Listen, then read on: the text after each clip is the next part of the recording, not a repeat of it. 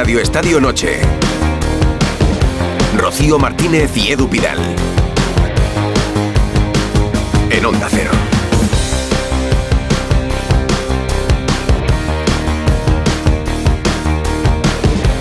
¿Qué tal? Muy buenas noches. Hola Rocío, buenas noches. 11 y 38, una hora menos en Canarias. 8 minutos de retraso porque el fútbol ha acabado con retraso. El Radio Estadio ha acabado con retraso en el Metropolitano. Por una buena causa. Si es que no podemos caer en clichés, Edu. ¿Por qué? Un partido entre el Cholo Simeone y Bordalás ha terminado con seis goles. Empate bueno. a tres. Una locura maravillosa este Atlético Getafe. Bueno, maravillosa para los aficionados. Por si alguien se conecta ahora y no ha visto, no ha escuchado el, pro- el partido en Onda Cero, el Atlético de Madrid y el Getafe han empatado a 3. Atlético de Madrid 3, marcaron Grisman, Morata y Grisman, el segundo de ellos, de los del francés, digo, de penalti, un penalti de Damián a Mario Hermoso bastante discutible, luego lo comentamos. Los tres goles del Getafe, dos de Mayoral, uno también de penalti, por una mano de Riquelme y otro de Óscar. El segundo, Atlético de Madrid 3, Getafe 3. El Atlético 35 puntos a 9 del Girona, que es el líder. Antes, el Rayo Vallecano perdió en Vallecas con el Valencia 0-1 y el Sevilla. Anda, que si el partido lo llega a ver Diego Alonso, que no sé si tendría ganas de verlo. ¿Lo El habrá Sevilla ha visto? ganado 0-3 en Granada con goles de Pedrosa, Ocampos y Ramos. Diego Alonso ha descubierto hoy, bastante tiempo después de haber llegado al banquillo, que Ocampos sabe tirar a puerta y que sabe marcar y que el Sevilla balón parado también funciona. En el campo del Granada, es verdad, en los Cármenes, que no está bien el Granada, pero el Sevilla ha ganado con Quinque Sánchez Flores, su primer partido. 11 y 39, primera conexión con el último partido en terminar. Metropolitano, Hugo Condés, Jano Mori, compañeros, muy buenas. ¿Qué tal, Edu? Muy buenas. Bueno, pues eh, estamos todavía con el corazón acelerado, ¿no? Vaya final de partido, vaya partido que hemos tenido hoy entre el Atlético Madrid y Getafe.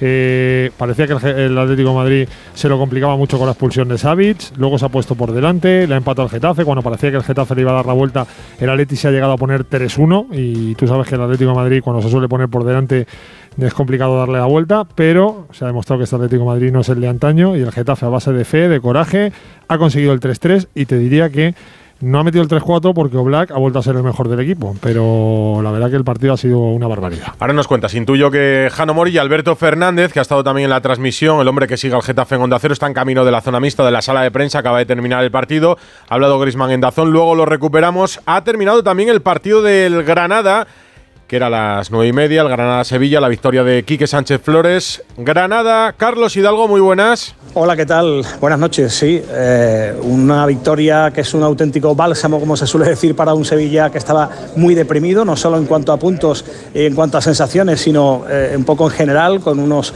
futbolistas que, a los que no le salía absolutamente nada. Y bueno, no ha tenido tiempo realmente Quique Sánchez Flores de, de cambiar nada, ni siquiera en la mente o en la cabeza de los futbolistas. Pero hoy se ha visto un Sevilla intenso, ordenado, un Sevilla muy concentrado y sobre todo muy efectivo de cara a, a portería. El, Vamos el a- Sevilla, sí, dime Rocío.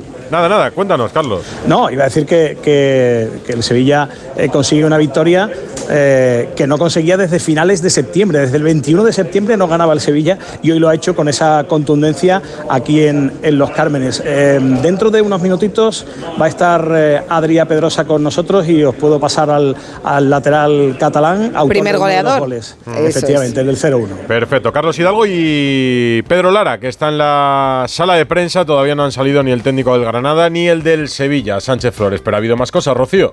Pues sí, mira, el Valencia también, que ha ganado 0-1 con ese gol de Sergi Canós. Oye, y yo, después de esta jornada, digo yo, esto es- empieza a ser un mano a mano entre el Real Madrid y el Girona. Girona 44 puntos, Re- eh, Real Madrid 42. Y ojito, porque Barça y Atlético están ya a 7 puntos del Madrid y a 9 del Girona. Estamos a puntito casi de terminar la primera vuelta y empieza a haber diferencias. Más noticias de hoy, pues Pedri se ha lesionado otra vez, enésima lesión del Canario que vive un calvario desde la temporada 2021. Ya se había perdido dos meses y medio de competición este año, pues hoy Nueva lesión. Empezó el entrenamiento, pero un golpe le ha provocado una pequeña lesión muscular. No está mañana en el Barça ni viaja a Dallas. Vamos a seguir con Álava, ¿eh? Seguimos en la enfermería, si es que no salimos de la enfermería. Dos días después, tan solo de romperse el cruzado ante el Villarreal, ha sido operado, pero ha sido operado en Austria, en Innsbruck, por el doctor Christian Fink, uno de los mejores cirujanos de rodilla, médico de confianza del Bayern. Y tenemos fumata blanca, que dirían en el Vaticano. Vamos a ver y escuchar las imágenes y los sonidos del bar pero sí hay un pero. No va a ser en directo, va a ser cuando finalice cada día de competición. Y lo único que veremos y escucharemos serán las jugadas en las que entre el Bar. Se va a estrenar en la Supercopa. Está hablando Quique Está hablando Quique Sánchez Flores en la Liga TV. Primeras respuestas del técnico. Necesariamente. A mí me gusta que juguemos, pero que me gusta que juguemos a, a tenerla donde tenemos que tenerla y, a entretenernos cuando nos tenemos que entretener. Pero el equipo está muy serio, está jugando en las zonas donde tiene que hacerse fuerte. Ha tenido dos jugadores que quiero destacar, que son Oliver y Suso, porque son futbolistas de otra posición, posiblemente de otro recorrido, y nos han demostrado que tienen mucho fútbol como siempre, pero que tienen piernas, que son capaces de recuperar y que van a ser importantes también. Le preguntaba a Sergio Ramos ¿eh? una varita mágica por el, por el cambio Flores tan, sin radical. Estaba el vestuario feliz, no lo siguiente. Era lo que necesitábamos. Lo, que necesitábamos era ganar y somos los futbolistas, lo sabemos. Tenemos nuestro peor gran problema a día de hoy son sobre todo las bajas que tenemos, porque tenemos muy buenos futbolistas parados también, pero vamos a intentar sumar entre todos, y cambiar un poco la energía a través del resultado Quique Sánchez Flores en la Liga TV y protagonista con Carlos Hidalgo en la zona mixta. Carlos. Sí, eh, ¿me oyes bien? Sí. Sí, sí. Bueno, he dicho sí muy rápido, ahí se va cortando la cobertura. Y nada más decir sí, ha sido. Me asegura Bustillo la conexión y seguimos escuchando a Sánchez Flores. Pero agradecemos mucho el esfuerzo que han hecho. Había voces que hablaban del descenso por la cercanía, punto de inflexión para ya solo mirar hacia arriba. Bueno, es muy prematuro todo esto. Es prematuro, queda mucho. Yo, yo confío plenamente en el equipo, que confío plenamente en los jugadores y confío plenamente en una afición que está deseando que las cosas vayan bien. Vamos a hacer todo lo posible, vamos a dejar el alma, ya nos estamos dejando la voz, pero nos vamos a dejar el alma en que las cosas salgan bien, hacerlas con la mayor inteligencia posible para que los chicos se sientan bien y podamos todos sumar. Pues a cuidar la voz, enhorabuena y a por el partido del sábado. Muchas gracias. Acaba aquí que eh, recuperamos la conexión con Hidalgo en Sevilla, todavía no. Bueno, pues. Pues saludamos a. Saludamos a todos. Por ejemplo, y 45, menos cuarto, más tarde que nunca. Rocío Martínez y Edu Pidal. Radio Estadio Noche. Antonio Sanz, buenas noches. Sí, buenas noches. Natalia Torrente, buenas noches. Muy buenas noches. Susana Guas, buenas noches. Buenas noches. Y Cayetano Ross, buenas noches. Buenas noches. Qué partidazo en el Metropolitano, qué maravilla. Sí, Pero en la Pero, son más emocionantes. Pero nos vamos a marchar a Granada porque ahora sí parece que podemos escuchar a Pedrosa, uno de los goleadores de mira, el renacido. Sí, porque es conexión telefónica. Carlos. Os paso con Adrián Pedrosa, el autor del 0-1, que últimamente pues le habían anulado algún gol que se lo tenían que haber dado y hoy por fin, hoy por fin eh, ha abierto la lata en, una victoria importantísima. Se escucha Adrián Pedrosa. Hola, Pedrosa, buenas noches. Buenas noches. Bueno, eh, enhorabuena lo primero por la victoria que os hacía mucha falta. Sí, sí, muchas gracias. ¿Ha sido muy celebrada en el vestuario? Sí, ya te digo, estas semanas estaban siendo duras, la verdad, y hoy entrar al vestuario una sonrisa ya te cambia todo. ¿Qué ha cambiado? Mm, porque Quique Sánchez Flores solo, solo ha tenido un entrenamiento con vosotros. Me imagino que un entrenamiento y una charla. Claro, no, no ha podido cambiar nada. O sea, al fin y al cabo, eh, los protagonistas que, que teníamos que cambiar la dinámica éramos principalmente nosotros, sobre todo hoy por lo que te digo, porque mister no tenía tiempo para cambiar mucha cosa. Lo que pasa, Pedrosa, es que eh, nos lo tomamos un poco así, decíamos, si Diego Alonso está viendo el partido en su casa, dirá, realmente es que no ha podido cambiar nada en 24 horas y, y el equipo ha parecido ha parecido otra cosa, eh, verdaderamente. sí, sí, a ver, yo, vamos, desde dentro de los partidos que estamos haciendo últimamente no eran para nada malos, lo único que mm. las cosas, los detalles, pues se nos estaban dando a nuestro favor. Pero bueno, hoy ha sido así, hoy mira, el primer gol ha sido mío de rebote, hemos tenido un poquito de suerte y ya hemos empezado adelante en el marcador y, y a remar. ¿Qué es lo primero que os dice Quique? Nada, lo que, he dicho en las entrevistas aquí anteriores, la confianza que tenemos que tener nosotros, que somos buenos futbolistas, tenemos un, plantillón y, simplemente los resultados pues no nos podía nada eso de quitar la ilusión y quitar la, confianza para jugar al fútbol como sabemos hacer. Eh, ha sido MVP además de, del partido. Eh, ¿Es un problema de confianza lo que teníais? Bueno, eh, no, yo creo que no, ya te digo, por lo que acabo de decir, que los partidos nosotros los estábamos siempre viendo buscar arriba y generando ocasiones, lo único que los pequeños detalles no se los estaban dando. Hablaba Quique Sánchez Flores en su presentación de, de redención, ¿no? Que creía en, eh, en, el poder de la redención. Bueno, pues parece que estáis, estáis en ese camino mirando hacia qué, ¿no? Esta es una victoria seguro que supone un balón de oxígeno y, y no sé si cambia la perspectiva de la temporada, de dejar de mirar tanto abajo.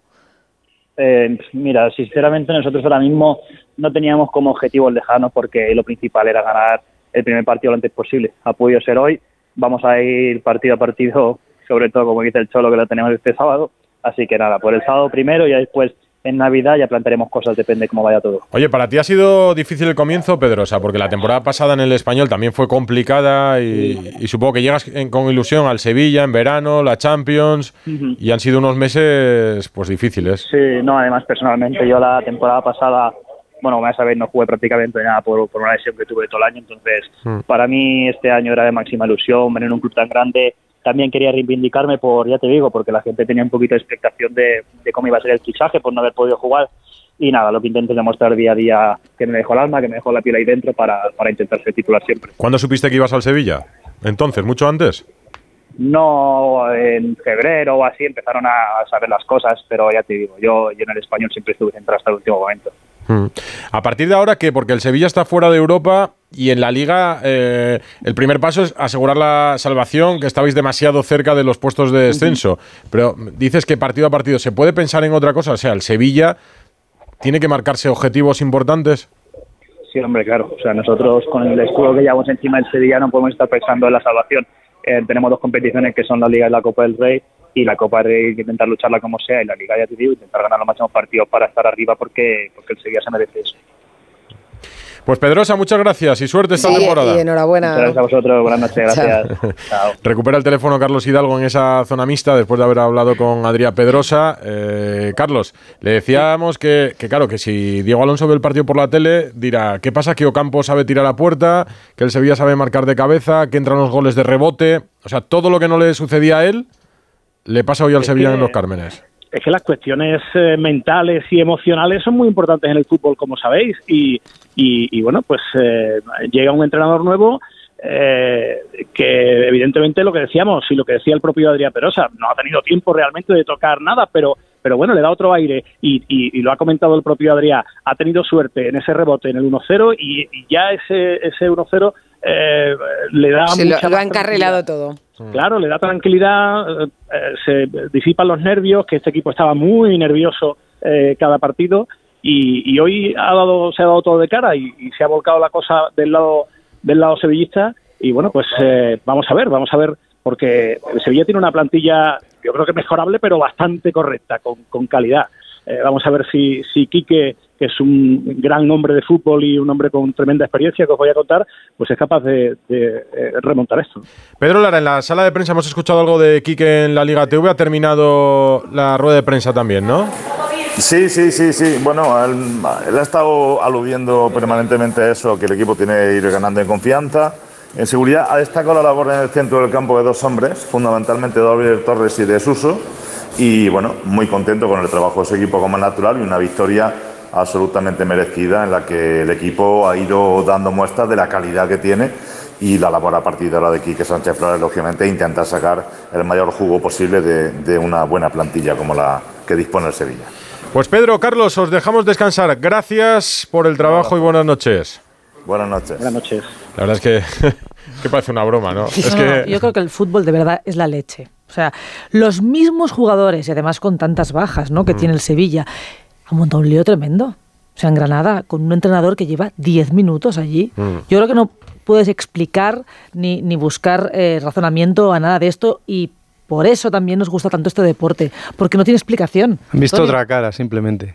Pero- visto otra cara y, y se les ha quitado el. ¿Pero qué es? ¿El caballo el- de el agobio. No, eh, que, tú muchas veces tienes un agobio que no sabes, no sabes manejar, no sabes controlar y han cambiado las caras, han cambiado los gestos y el equipo Pero- ha, ha empezado con suerte y. Era un y equipo ganó. incapaz de ganarse a sí mismo. Sí, sí. Y no me dirás que Diego Alonso era tan malo, porque entrenador de menos. waterpolo no era, ¿no? Ni mucho menos. Yo hago otra lectura. una cosa muy importante de Quique Flores ha destacado a dos jugadores, Oliver Torres y Suso, que no han acabado de ser titulares en los últimos años. Me parece dos jugadores buenísimos, que a lo mejor eh, están desaprovechados.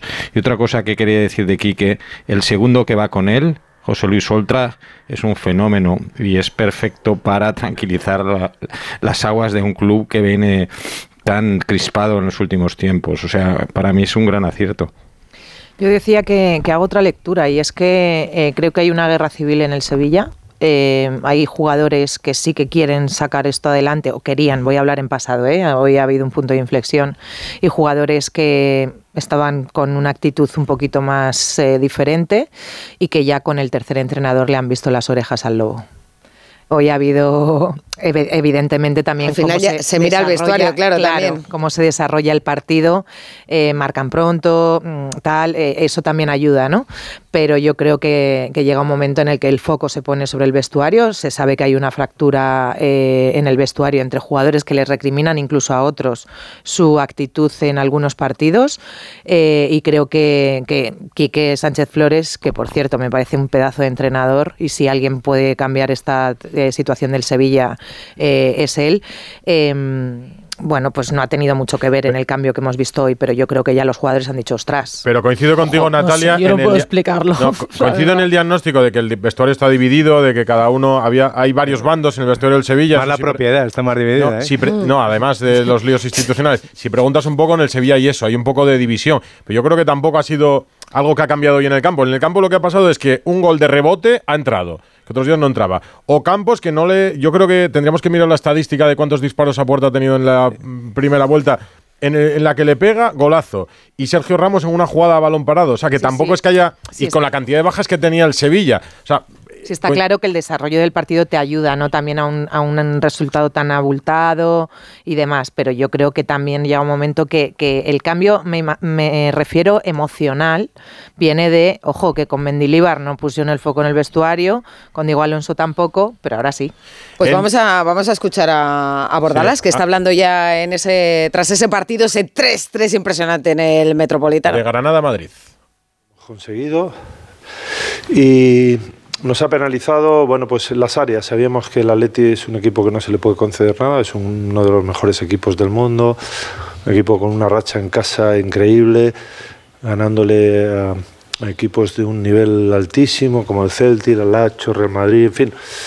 Y, y creo que bueno pues le jugamos de tú a tú lo hemos hecho francamente bien y nos queda la sensación de que incluso podíamos haber ganado, pero he felicitado a todos los chicos porque han hecho un grandísimo partido.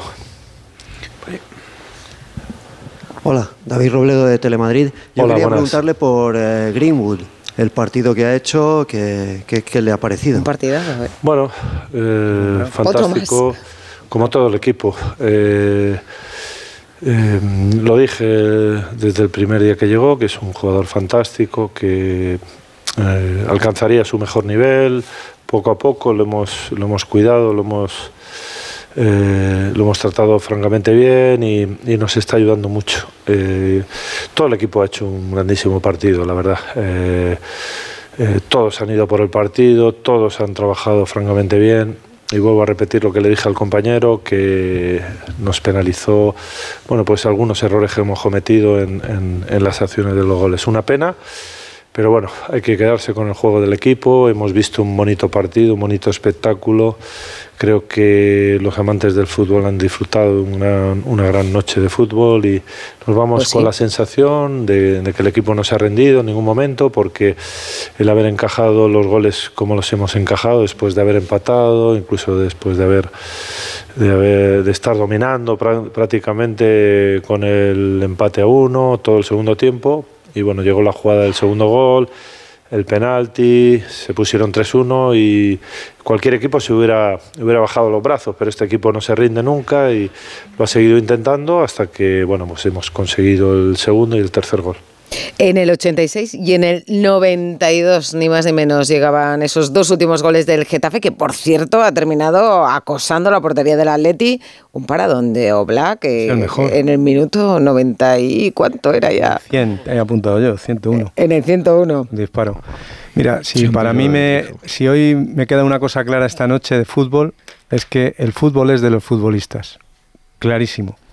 En, en, en Granada, Quique sin deshacer la maleta, le da la vuelta con los futbolistas en, en, órbita y en, un partido entre Simeone y Bordalás hay un manicomio de goles. A partir de ahí, que cada uno piense lo que quiera. Hay un manicomio pues arbitral también que ayuda a los goles. Un futbolista, un futbolista, por cierto, ha empatado a Luis Aragonés como máximo goleador de la historia del Atleti, es Grisman, 173. Lo vamos a escuchar ahora enseguidita, pero volvemos, volvemos, que tenemos aquí con seis goles mucho que contar, así que escuchamos a Grisman a la vuelta. Radio Estadio Noche. Rocío Martínez y Edu Pidal.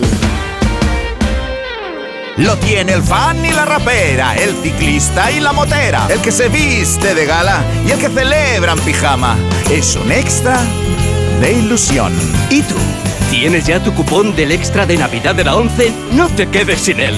El 1 de enero, cupón extra de Navidad de la 11, con 80 premios de 400.000 euros.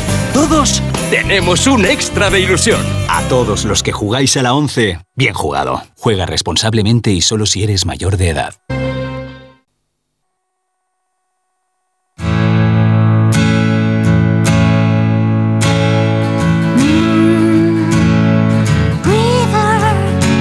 Rocío, ¿cuál dirías que es el gesto más repetido por los deportistas para celebrar un éxito? Uf, pues hombre, eh, no sé, hay muchos, pero por ejemplo, mandar un beso. Bueno, mira, justo los besos son los protagonistas de la campaña del centenario de Telefónica, que nos demuestra cómo la tecnología nos ha acercado en los últimos 100 años. Oye, pues yo no voy a ser menos, así que un beso.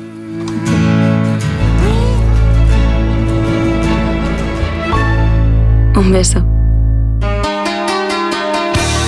Una mala idea aquí que Sánchez Flores, pero vamos, que la situación en Sevilla es complicada. Así que a ver qué pasa, qué pueden hacer.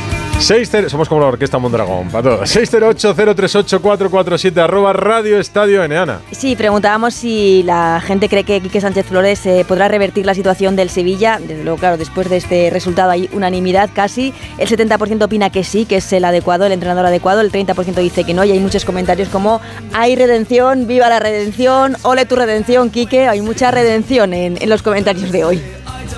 Oye, que, ha marcado Sergio Ramos, ahora que nos trae a colación el partido del Sevilla, ha marcado Sergio Ramos y ha hablado de nada menos que con Quique Sánchez Flores, yo creo que de una, nueva era, ha dicho Sergio Ramos. Bueno, ya era hora, ¿no? Contento por conseguir los, tres puntos, un partido fuera de casa después de, toda la, racha que hemos atravesado, que hemos pasado, yo creo que es el comienzo, ojalá, ¿no? que sea de, una nueva era, de, un nuevo ciclo donde podamos ir sumando como queremos, ¿no? Cumpliendo los objetivos de tres en pues Sí, una nueva, una nueva era, habla Sergio Ramos. Se nota que lo ha pasado mm. mal, ¿eh? Porque esto estaba bastante. ha marcado uno de sus cabezazos. Sí, sí, Oye, marca hasta Ramos. Hay un dato, hay un dato bestial, ¿eh? ha marcado un gol al menos en 18 temporadas. Sergio Ramos. es una pasada. Sí, hombre, igual se ha pasado lo de la era, pero es verdad que te quitan un peso de encima y, con Quique yo creo que va, que va a ser otra cosa. ¿no? Decíais lo del vestuario. a partir de ahí lo del vestuario. Mm. Yo, yo lo que no estoy de acuerdo con Natalia es que eh, porque tengan el foco van a rendir mejor. El foco lo tenían ya, eh, porque ha habido insultos, ha habido... Pero sí que a veces eh, tocas un clic psicológico o incluso la fortuna de marcar tan pronto con un gol afortunado te cambia todo. Pero sí que yo creo que Quique pues va a valorar a algunos jugadores que a lo mejor estaban en un segundo plano y eso cambia, te puede cambiar todo porque el equipo es bastante mejor de lo que había demostrado en los últimos tiempos. Hombre, desde luego para tener 13 puntos como el Celta no es el Sevilla. Tenía un grupo complicado en la Champions y tampoco está para entrar entre los cuatro primeros, pero para estar abajo tampoco. O sea, yo creo que Diego Alonso ha tenido un poco más que mala suerte. Para no entrar ni en la Europa League.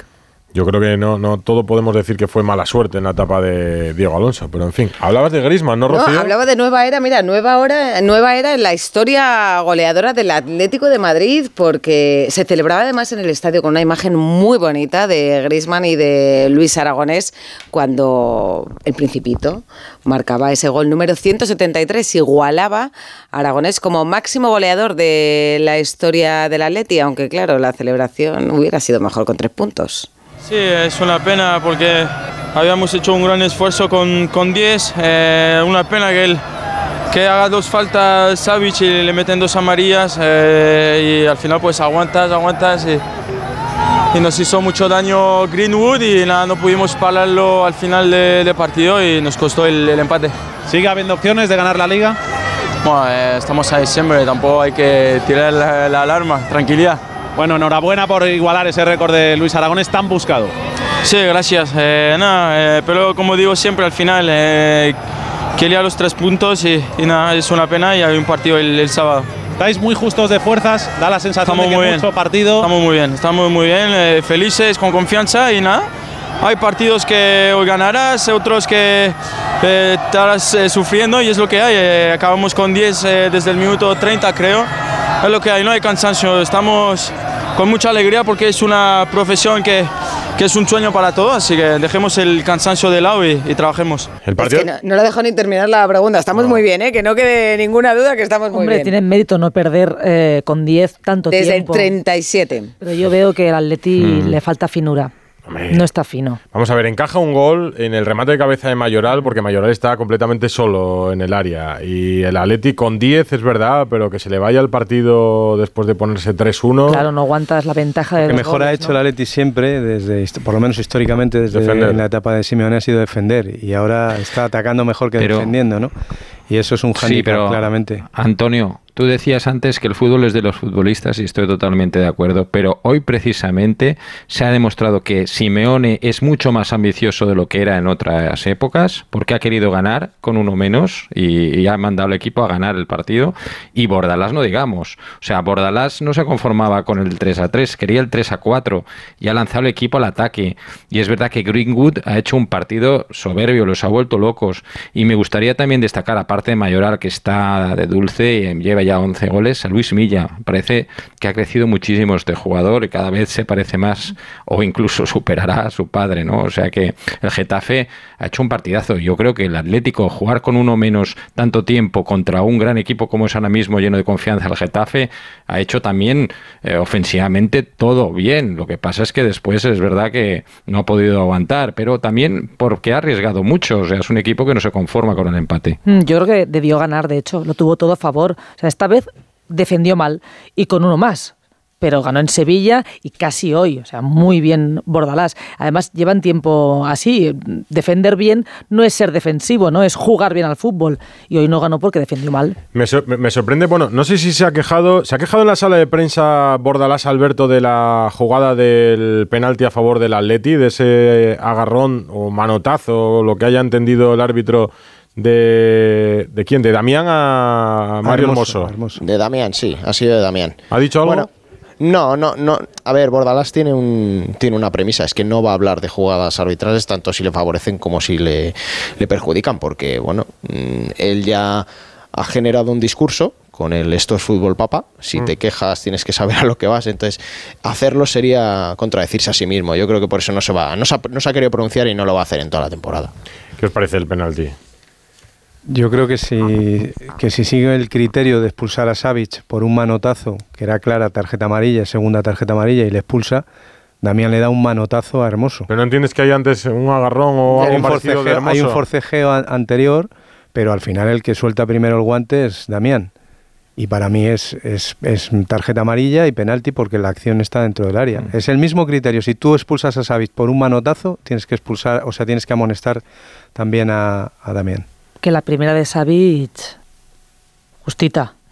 La primera tarjeta. primera pero, ya tenía, En pero ya tenía una 15. amarilla y... Ya, ya, pero Claro, es justo, es también que el árbitro es más hoy. discutible la primera que la segunda.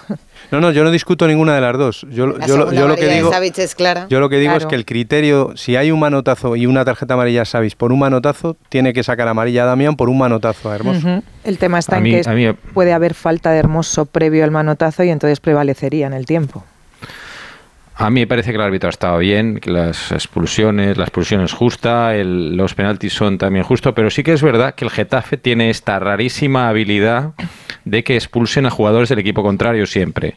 Y eh, a ellos les expulsan menos cuando es un equipo bastante agresivo, aunque hoy no lo, ha sido especialmente. Pero es verdad que eh, no sé si son 8, 9, 10 expulsados eh, de equipos contrarios que se enfrentan al Getafe. Y cuando en teoría ellos son bastante más duros que el- que el contrario. Hay una cosa que comentábamos en la redacción mientras veíamos el partido antes de entrar. Eh, ¿Quién iba a decir, no? Un 3-3, eh, los dos equipos peleando por, por llevarse la victoria hasta el último minuto eh, entre Bordalás y Simeone, que siempre han sido cuestionados precisamente por todo lo contrario, ¿no? Lo decía Antonio, que, que el Atleti hasta ahora era uno de los equipos que mejor defendía y, y se le acusaba, ¿no? Del unocerismo y de echarse atrás y demás. Es verdad que está sufriendo una transición tremenda, bajo mi punto de vista, el equipo, que, que- que es mucho más ofensivo, pero es verdad que, que comete algunos errores atrás. Así espero el Inter Atleti. A, a pesar Pero- de lo que te dijo Griezmann. Sí. Un A 3-3. pesar- ¿Has visto una declaración así? Ah, eh, Griezmann, Griezmann, ¿qué te contó ayer en la gala de Para las? vender el partido de Movistar, perfecto. Digo, chato, vamos a ver. Que se iban a aburrir los para aficionados. realmente, ¿Qué dijo? ¿Qué dijo Griezmann? No, no, eso, que, que, que bueno, que perdonan a los aficionados porque iba a ser un partido aburrido. El de hoy también, ¿no? Se le puede poner el ejemplo, A no vamos. ser que fichen tres centrales en el mercado de invierno, cosa que veo probable. Va a ser divertido. fácil que quede como lo de hoy que, Pues que mira, que te dijo Griezmann. pues aburrido no va a ser. Bueno, Nos pero además, un rato, ¿eh? eh, Bordalás siempre ha dicho que su ídolo, su ídolo fue Johan Cruyff. O sea, como, como Hombre. jugador y como entrenador. Pues Sí, sí, sus equipos dicho, no se ha han parecido nunca ni de lejos a los de Johan Cruyff. Pero por eso digo. O sea, pero una que, cosa es eh, una hoy, cosa. Hoy Hombre, sí, hoy- hoy, sí, hoy- hoy sí. Bueno. Por eso, por fin, hombre. Hoy ha sacado Cayetano- cuatro delanteros, ¿eh? O sea, sí, hoy ha hecho, hoy ha realmente- hecho una alineación muy, muy atrevida, Bordalás. hay- muchas sí, veces que sí. con, con Bordalás muchas veces hablamos de oído, ¿eh? Mm. Porque yo, por ejemplo, le recuerdo un partido contra el Ajax en el Coliseo Alfonso Pérez que fue una maravilla ver al Getafe jugar contra el Ajax que el año anterior había ganado Sí, al bueno, Madrid. Pero no es lo es un habitual. partido puntual. Yo veo pero al Getafe No, en no, muchos pero partidos ese- y no está así. El Eso no es lo Getafe de habitual. Bordalás era más defensivo que otra cosa. Sí, Es- pero ese Getafe Sí, jugaba muy bien al fútbol. No digo que jugara ofensivo, Ta- jugaba muy bien al también, fútbol. también el Atleti de Simeone ha hecho muy buenos partidos, Claro. eh, excepcionales, pero el, el- el recorrido general era de defensa. Bueno, pero justo ahora que va al ataque. Ahora, ahora ha, dado, lleva- ha un paso al frente. eso, Hoy, ¿no? de Es hecho, se ha ido rectificando a sí mismo, ¿no? Sí, Porque sí. al principio ha quitado a Memphis, ha metido a Pilicueta, luego ha quitado a, para sacar a Morata a- y ha dejado a Griezmann en la zona de creación. Es decir, se ha ido rectificando, le ha ido saliendo bien hasta el punto final donde el Getafe ha ido eh, desbocado a por el empate. Empieza el Cholo Simeón en la sala de prensa del Metropolitano. Jano. Luis Castro, Castilla-La Mancha Media. Mira, Eh, pregunta, Hola, Luis. han escuchamos. pasado muchísimas cosas en el partido. ahora, y ahora pregunto yo. Buena gente. Eh, la expulsión de Savic, la Venga. no expulsión o la acción de, de Mata. Quería ver un poco cómo lo valoras en un partido de- de- del arbitraje y esas dos decisiones que, que marcan el inicio, aunque ha pasado mucho. no tiene sentido hablar de algo que no tiene, no tiene solución porque el partido ya terminó. Eh, pero bueno, ustedes bien reflejarán lo que creen oportuno, eh, opinar en cuanto a este tipo de detalles. Nosotros nos quedamos con que el equipo, después de venir de tres partidos, ¿no? Eh, tres partidos, este es el cuarto que jugamos entre días, quedarnos con uno menos. En el inicio del partido, la primera falta amarilla. Bueno, nos genera ordenarnos ahí con dando un poquito más de fuerza con Marcos ahí de interno y Rodrigo, con Riquelme a la derecha y, con Lino a la izquierda y así enseguida pudimos encontrar el gol, que creo que con 11 contra 11 el equipo lo estaba manejando bien, el Getafe es verdad que presionaba muy bien en campo nuestro, pero nosotros teníamos claro que si lográbamos salir de esa primera presión nos íbamos a encontrar con jugadas importantes como pasó en el, en el gol del 1 a 0. Vino, vino el empate, volvimos a, a ponernos 2 a 1 con un gran gol, volvimos a ponernos 3 a 1 eh, con uno menos y bueno, y vino este final del encuentro donde el Getafe hizo un gran esfuerzo, obligó a que sucedan cosas, tiró un montón de centros, un montón de gente muy alta que ocupaba el área. No pudimos defender de la mejor manera eh, lo que ellos provocaron. Vino ese penal que te condiciona para, para, hacer, para, hacer, para, para empatar el partido. Y bueno, nos quedamos con esa sensación que lo pudimos haber perdido, que si estábamos 11 contra 11 lo podíamos haber ganado, que ganando 3 a 1 pudimos haber aguantado un poco mejor el tiempo, pero la verdad que es lo que hay y empatamos 3 a 3. Jano, a la izquierda. ¿Qué tal, mister? Buenas noches. Aquí Alejandro Mori, en directo para Radio Estadio de Noche de Onda Cero. El otro día, al término del partido en Bilbao, decías que estabas tranquilo. Hoy, con la cantidad de cosas que han pasado, eh, con ese 3-1 en el minuto 66, jugar más de una hora con 10 jugadores, un esfuerzo tremendo de tus futbolistas, ¿cómo te sientes tú como entrenador y qué piensas de tus jugadores? Nada, preocupado por ello, porque eh, después de tanto esfuerzo no va a ser fácil recuperarse de acá al, al sábado, pese a que tenemos un día más. Y nada, pero habrá que volver a proponer eh, situaciones, recuperar bien, que limpien la cabeza. Una pena el, cambio de marco que nos pidió en el, en el final del partido, porque teníamos en mente otra situación para por ahí poder defender eh, con Reinildo o con Chalar, que estaban por entrar uno de los dos. Pero bueno, nos pidió el cambio y tuvimos que cambiar. Y evidentemente son todos detalles que se van generando. Y bueno, nada, hay que ir acomodándose a lo que va sucediendo. A la derecha, José Rodríguez. ¿Qué tal, Diego? Se Buenas está explayando hoy, Simeone, ¿eh? Radio Marca. Te iba a preguntar. Alguno se va a confiar en la sala de prensa y se la lleva, pero de momento se está explayando el entrenador del Atlético de Madrid. sabido cerrarlo. Eh, ¿Ha sido por oficio, eh, más, más falta de oficio, más falta de piernas? Eh, ¿Por qué no se ha sabido cerrar ese Porque partido? ellos han atacado muy bien, han generado mucha gente dentro del área, han tirado un montón de centros, han provocado que en el final del partido Oblak tape dos o tres pelotas muy buenas. Y bueno, eh, me recuerdo el partido que nosotros jugamos en Gancha de Hecho, por ahí se acuerdan ustedes, que se quedaron con uno menos ellos, perdíamos 1 a 0 y terminamos ganando 2 a 1 con dos goles de Suárez. ¿Se acuerdan? Bueno, pues parecido, nada más que esta vez empatamos. Pedro Fullana, a la izquierda. Hola, Diego. ¿Está hablando Mayoral en la zona mixta o no, Alberto Fernández? Edu, sí, en unos instantes vamos a tener por aquí en esta zona mixta del Metropolitano a Borja Mayoral, que bueno, se está haciendo de rogar, evidentemente es uno de los nombres del partido, pero por aquí le vamos a poder escuchar en directo en unos minutos. Vale, pues entonces ahora volvemos. Seguimos con Simeone. los mejores futbolistas de la historia del Atlético de Madrid, que es Griezmann, y que hoy alcanza sus números. La verdad, números increíbles, se lo merece. Es un futbolista extraordinario, una persona ideal para un equipo como el Atlético de Madrid. Necesitamos futbolistas eh, de, de- de este perfil y ojalá que lo podamos cuidar y tenerlo con nosotros un tiempo más. A la derecha, Belén. Eh, hola, Diego Belén Sánchez para Jugones y el Chiringuito. Eh, has suspirado ahora cuando te preguntaban por, por esta locura de arbitraje que ha sido hoy, dos penaltis por bar, eh, pero es verdad No, que... y la, y la- la- por ahí Eh, la- espera, la- espera. el pisotón a, la- a- ¿cómo se llama? a Rodrigo Sí. también, ¿no? Sí, también, en la de Mata, sí. Esa discrepancia ¿no? entre Savic y Mata, esa primera amarilla directa, te hemos visto casi ir a parar un poco a tus jugadores al descanso. No sé si nos puedes decir si ahí el árbitro Munera te ha explicado algo, ¿no? Porque hay cosas que, verdad, no se han entendido. No, Rodrigo le decía que Está aquí le explique el por qué no fue a revisar registros la amarilla. supongo que un sabor agridulce, ¿no? El, el no poder eh, haber conseguido la victoria. Sí, por cómo se había puesto el partido, ¿no? Ellos con un jugador menos, eh, luego hemos conseguido el empate muy, muy rápido, pero es verdad que luego cuando se nos han puesto 3-1 y bueno, luego le hemos casi dado la vuelta, hemos sacado un punto que creo que, que creo es valioso. Son 12 Borja, goles a nivel individual eh, esta temporada, has ba- has batido ya tu récord.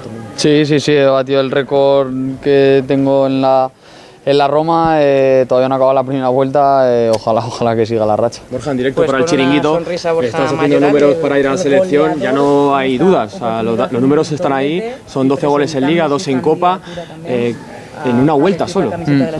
Sí, los números están ahí, ¿no? Como tú bien has dicho, ¿no? Al final yo hago lo que me gusta, disfruto, eh, compito al máximo y bueno, yo creo que, que más no, no, puedo, no puedo hacer, seguir en esta, en esta línea. Borja, en directo para Radio Estadio de Noche. Esto es fútbol papá, que decía Bordalás, eh, tres goles el otro No día. importa, en lo Sevilla, repites luego, Alberto, otra vez. Que Sí, nos sí, viene bien. Eso de equipo defensivo, ¿qué, qué le decimos a esa gente? no, yo creo que ya que yo creo que ya se ha acabado ¿no? esa, esa etiqueta que, que nos habían puesto o le habían puesto al, al míster, creo que hoy lo, hemos vuelto a, demostrar, ya lo demostramos en Sevilla y hoy pues otros tres goles en un campo donde, donde había ganado todos los partidos el Atlético Madrid. Borja, en directo para Radio Estadio Noche Onda Cero, son nueve goles en los últimos 11 partidos. ¿Qué se siente cuando eres el delantero, ahora mismo referencia, uno de los de primera división, pero sobre todo de tu equipo, cuando todos te miran a ti para que para cuando haya de marcar gol, vayas tú a por todas? Bueno, pues la verdad que es una responsabilidad que, creo que estoy, estoy llevando muy bien. Es verdad que, que me encuentro muy bien, ya lo he dicho varias, varias veces. eh, ojalá que, que siga esta racha y encima si los goles ayudan para, para dar puntos al equipo, pues mejor que mejor. Borja, ¿qué te dice el míster? Bueno, nada, la verdad que el mal. míster no tampoco tenemos muchas conversaciones individuales, ¿no? Pero Que un par de ellos, mucho, que un par de ellos todos los días. varias 12 goles lleva Borja Mayoral, segundo máximo goleador del campeonato. A uno de solo por detrás de Bellingham. Y Jano, ¿quién está por ahí? Antoine Grisman en la sala de prensa del Metropolitano, me parece, ¿no? Mori. Voy a preguntar, voy a preguntar ahora. Ah. Coge el micrófono y eh, recuerda lo de Radio Estadio Noche de Onda Cero. Y, y hay, que, hay que pensarlo ya en el, en el del sábado. Antes de Navidad, insisto que nos viene bien mucho Radio Estadio Noche, Onda Cero, estas cosas. eh, los goles, así que mm, a seguir en este camino. ¿Qué tal, Antoine? Aquí Alejandro Mori, para, en directo para Radio Estadio de Noche de Onda Cero. ¿Cómo está el vestuario? Porque después del esfuerzo que habéis hecho una hora con un jugador menos, ese penalti que hemos visto a Riquelme un poco roto, eh, ¿qué sentís después de, de haberlo dado todo y haber podido llevar un partido que ganabais 3-1 en el 86? Bueno, yo creo que un poco con rabia, con enfado, eh, triste no, pero eso, eh, eh, duele un poco porque teníamos el partido yo creo para, para ganarlo, pero mm, ellos metieron mucha gente en bandas, mucha gente en el área y como has dicho es difícil aguantar así con 10, eh, no sé cuántos minutos, pero han sido muchísimos. Eh, y nada, eh, hay que seguir trabajando eh, con confianza y, el sábado a, a ganar el, el que nos queda. Hola, Antoine. Esperaba un poco más crítico a la gente del Atleti, a Simeone. Simeone le- no lo he notado Si no estuvo crítico enfadado. en Bilbao, que Ya, era pero- para haber pegado ahí un mandoble a cada jugador. Ni a Griezmann tampoco. Es que es un 3-1, es verdad Es que, que el Atlético 10 tiene muy poca autocrítica, ¿eh? Sí, pero otros días tiene más. No sé yo. ¿Tú, no- ¿Tú crees que no? Yo creo que hay muy poca. Oye, se rompe, se rompe la racha del Metropolitano, ¿no? Eh, Hugo Condés, ¿en cuánto ha quedado? Y con el mismo 20 equipo. partidos. En Se ha 20 demorado. partidos, efectivamente. Es- es curioso eso. Ha sido último- Capicúa, ¿no? Esto ha sido Capicúa. Y además el último fue con un gol de Unal, si no recuerdo mal, el minuto 88, 89 de penalti, después de que iba ganando el Atlético 1-0, y hoy otra vez, penalti de Borja Mayoral y, y empate del, del Getafe. Bueno, decía Antonio que hay poca autocrítica, yo estoy de acuerdo, y hay cosas preocupantes en el Atlético de Madrid. Venimos diciendo desde el principio de temporada que es un equipo que adelante va bien, pero que atrás sufre, y hoy eh, un equipo de Simeone 3-1 en el minuto 85, que le remonten que demuestra Claro. que hay, hay muchos problemas atrás en el Atlético de Madrid. Me sigue pareciendo que el equipo está un punto físico por debajo de los rivales, que cuando un rival viene serio como el Atlético Bilbao otro día o el Getafe hoy, sufre mucho el equipo. Y luego, hoy se ha vuelto a ver en la primera parte una cosa que se vio el otro día en, en Bilbao. El Atlético de Madrid tiene un estilo que eh, ha empezado a jugar eh, desde el último tramo de liga del año pasado pero no tiene plan B. Y cuando el equipo le pilla la presión, como fue el Atlético y, esta, y hoy el Getafe en la primera parte, sufre, no sabe sacar la pelota y hay falta de calidad en el centro del campo. Bueno, porque al Bueno, y le también- falta un 5. Y la creo que le también. faltando. Bueno, ahí está Edu Coque. tiene que venir por, por Savic, o sea, no puedes dejar a tu equipo tirado por teniendo una amarilla dándose Savic, manotazos. que acaba o sea. contrato Cayetano, creo que ya ha hecho méritos suficientes en los últimos tiempos para que se mire lo del contrato. Yo insisto, el, el- el que le pone no es Savic, ¿eh? el que hace las alineaciones no es Savic. Y si Savic está mal y lleva cinco o seis partidos de, de suplente porque no está en su mejor momento, mm, ponerle en un partido tan, tan difícil como era este del Getafe, pues es un riesgo. Hablaba de las dos jugadas polémicas, alguna más en el Metropolitano, pero sobre todo por los dos penaltis. César Muñiz Fernández, exárbitro en Primera División. Hola César, buenas noches. Hola, buenas noches. Discutíamos si la acción de Damián con Mario Hermoso, que señalan penalti, es suficiente o ves falta previa de Mario Hermoso. Eh, yo creo que es suficiente, ¿eh? Es suficiente. eh, ¿Te refieres a la jugada de, de Hermoso? El ¿verdad? penalti, sí. Sí, el penalti. Yo creo que es, es suficiente para, para se- señalar como, como, como falta penal, en este caso como penalti. Lo que pasa que bueno, el árbitro no, no lo vio en el campo y tuvo que ser a través, de- a través del VAR, ¿no? Después la segunda tiene poca historia, la mano. Eh, a partir Sí. de la Supercopa de España vamos a conocer las conversaciones Sí. entre Sí. el- la sala BOR y el árbitro principal. En esta serie de acciones, cuando el árbitro va al monitor en el césped, en el campo, la conversación que hayan tenido hoy los árbitros va a ser muy distinta de la que veamos a partir de enero. ¿Se cuidarán las formas y lo que se diga? Mm, Yo creo que no. ¿eh?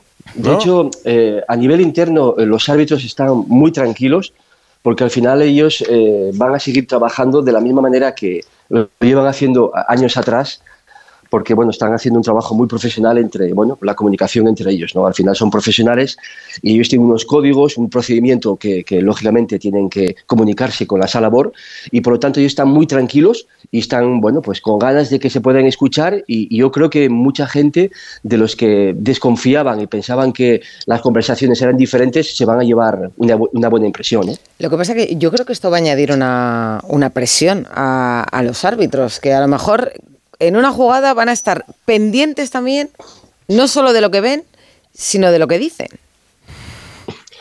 Bueno, pero al final la presión forma parte de, la actividad con la que llevas, ¿no? El árbitro sabe que tiene, que tiene esa presión, ese valor añadido en el campo, en las decisiones, el árbitro, el asistente, ahora con la salabor. Al final es algo que forma parte de, de tu actividad, que eres árbitro profesional de primera división y es algo que, bueno, que como digo yo, eh, va en tu ADN y en ese aspecto, pues eh, no creo que le va a dificultar eh, más de lo que están haciendo, ¿no?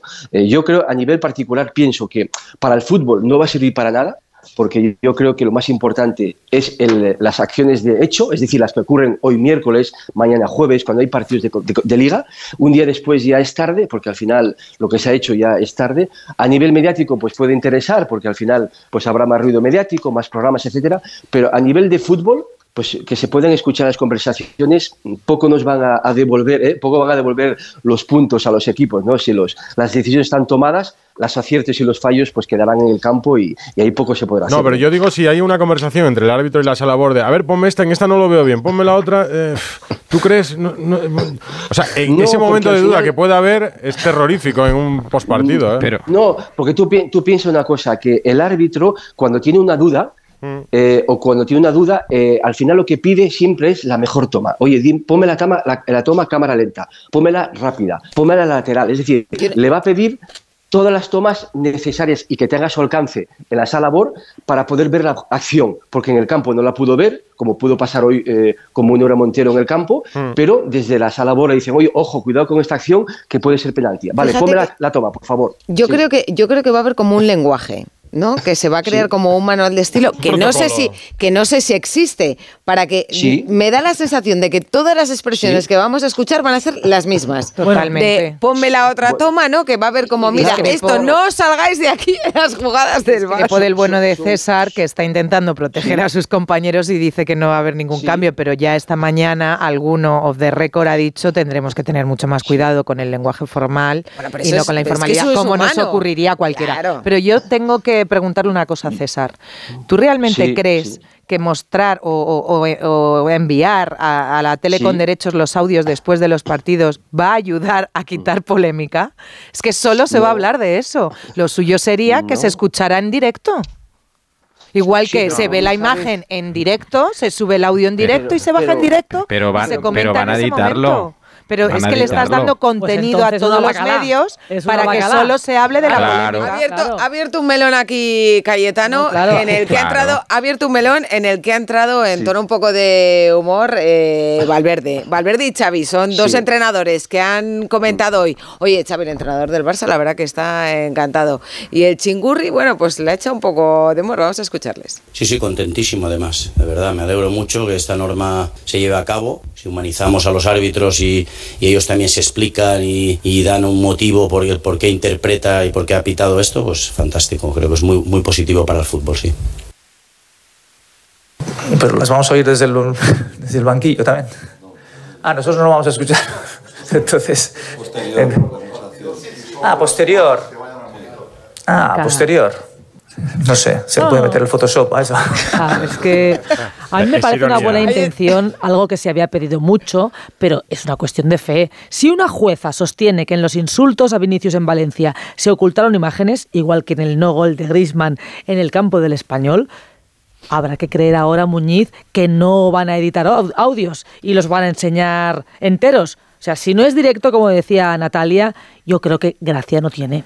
Claro, porque es que además generas y, y- e- y- y fomentas que después del partido los medios de comunicación le dediquen un tiempo a esto para analizar la polémica con el audio del árbitro. Yo creo que va a ser a tiempo Es que me real. una Gracia, torpeza gracia del puede tener, ¿eh? Todavía estamos hablando de aquel audio del Real Madrid Real Sociedad. Ok, el, José famoso Luis. OK José Luis. Ok, que, José ok. Luis. Sí, pero- y han pasado pasa- Pero aquello y los partidos, árbitros no sabían que lo iban a enseñar. Yo creo si que- no, no hubieran dicho Lo- que José lo- Luis. Lo, sí, lo que pasa, lo que pasa es que, como bien sabéis, hay que ir paso a paso. La International Board ahora no permite los audios en directo, no los permite, está totalmente prohibido. Pero bueno, el siguiente paso ha sido este. Somos, somos el país pionero en el mundo, donde vamos a escuchar, si es verdad que cuando acabe la jornada. Creo que en Italia lo hacen, ¿eh? un- Mm, yo, sí, Sí. yo como, como en España. Creo que en Italia sí.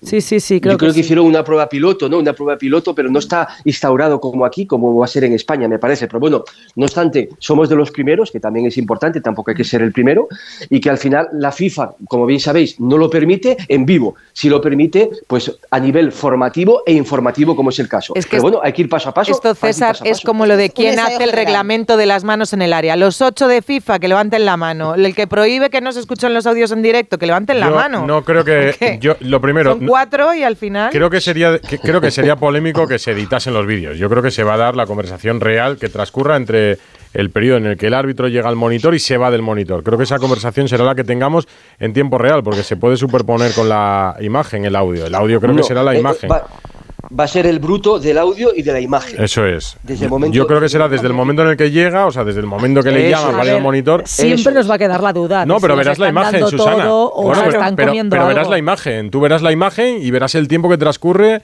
entre que el árbitro va y viene. Yo ahí no creo que haya edición. Tampoco tengo claro. Yo creo Tampoco tengo claro que en directo, Sí. eh, eh, que en directo, mm, que, que estemos preparados para escuchar el audio en directo, que estén los equipos preparados para escuchar audio Sí, en y directo. que lo ponga por, lo, por la megafonía de los estadios. una jugada condicionaría la siguiente, Cayetano. Pero tú crees, tú crees realmente que si, eh, por ejemplo, un- en una jugada clarísima que se ha equivocado el VAR y se ha equivocado el árbitro, se equivocan todos, es un desastre, la explicación, todo, la van a dar y van a poner al pie de los caballos a, los miembros del no VAR? tendrán más remedio. Yo- Porque en el no momento en el que falten, en el que te falten segundos, en el momento en el que te falten segundos, tú vas a tener la imagen del árbitro. O sea, el partido a tiempo real lo vamos a tener. El momento en que tú ves que el árbitro está hablando algo que no se recoge en el audio. Hombre, pero luego cuando están enseñando la imagen de VAR, a ti te van a dar algo que va a estar realizado. O sea, tú no vas a ver las 28.000 cámaras que tienen allí. Con lo No, cual, vamos a ver. sí, no, no. A ver si te pueden poner el audio sobre las imágenes. Yo no digo que lo vayan a hacer, ¿eh? Pero que se puede hacer.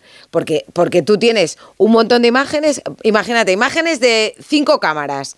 Y tienes esas imágenes y las puedes poner una- unas detrás de otras porque son todas repeticiones. Vamos a ver. Que es lo que ve el bar. Con lo cual, tú puedes mirar la carrera del árbitro hasta que llega al bar. Pero una vez ahí, no te van a enseñar el árbitro viendo la imagen de bar y una y, y la, Vamos a jugada- ver, y la tenemos el, del bar. tenemos el tiempo real. Si yo tardo en llegar a la redacción eh, 15 segundos y tardo 35 en volver y me paré 15, pues habrá un total de 65 segundos. Ya, pero cuando tú te Si pones a mirar algo te van a sacar 65 25 segundos, repeticiones, ahí ¿cuánto tarda 25 Pero repeticiones? ¿y qué o más da dos. las repeticiones? Hay un tiempo real, hay un tiempo real eh, corrido. Quiero decir, el árbitro está un tiempo ante el monitor. Le pongan 5, le pongan Pero- 25 pero, hombre, repeticiones. Eso lo editarán, me imagino que también un poco por que Pues van yo a creo que si lo editan. eh, Tres eh, minutos. Si de- editan, se creará más polémica todavía. Han dicho No serviría de bruto, nada. ¿eh? Han dicho que lo sacarán en Claro, es que bruto han hablado imagen. siempre del tiempo bruto desde que el árbitro Vamos a verlo. es llamado al monitor hasta Vamos que se marcha. Sí, porque Pero tiene un puedes- sentido pedagógico. Es que no lo entendería de otra forma. Pero tú yo. puedes quitar sonidos de ahí, aunque Claro. tenga la imagen en tiempo real.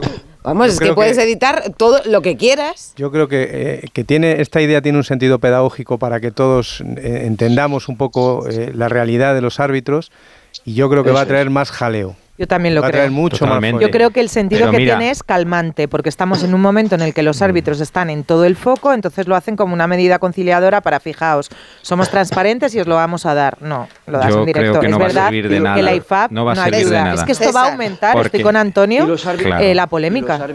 César. No, y los pero- árbitros, yo, yo he hablado con árbitros de primera división y ellos están súper tranquilos, ¿eh?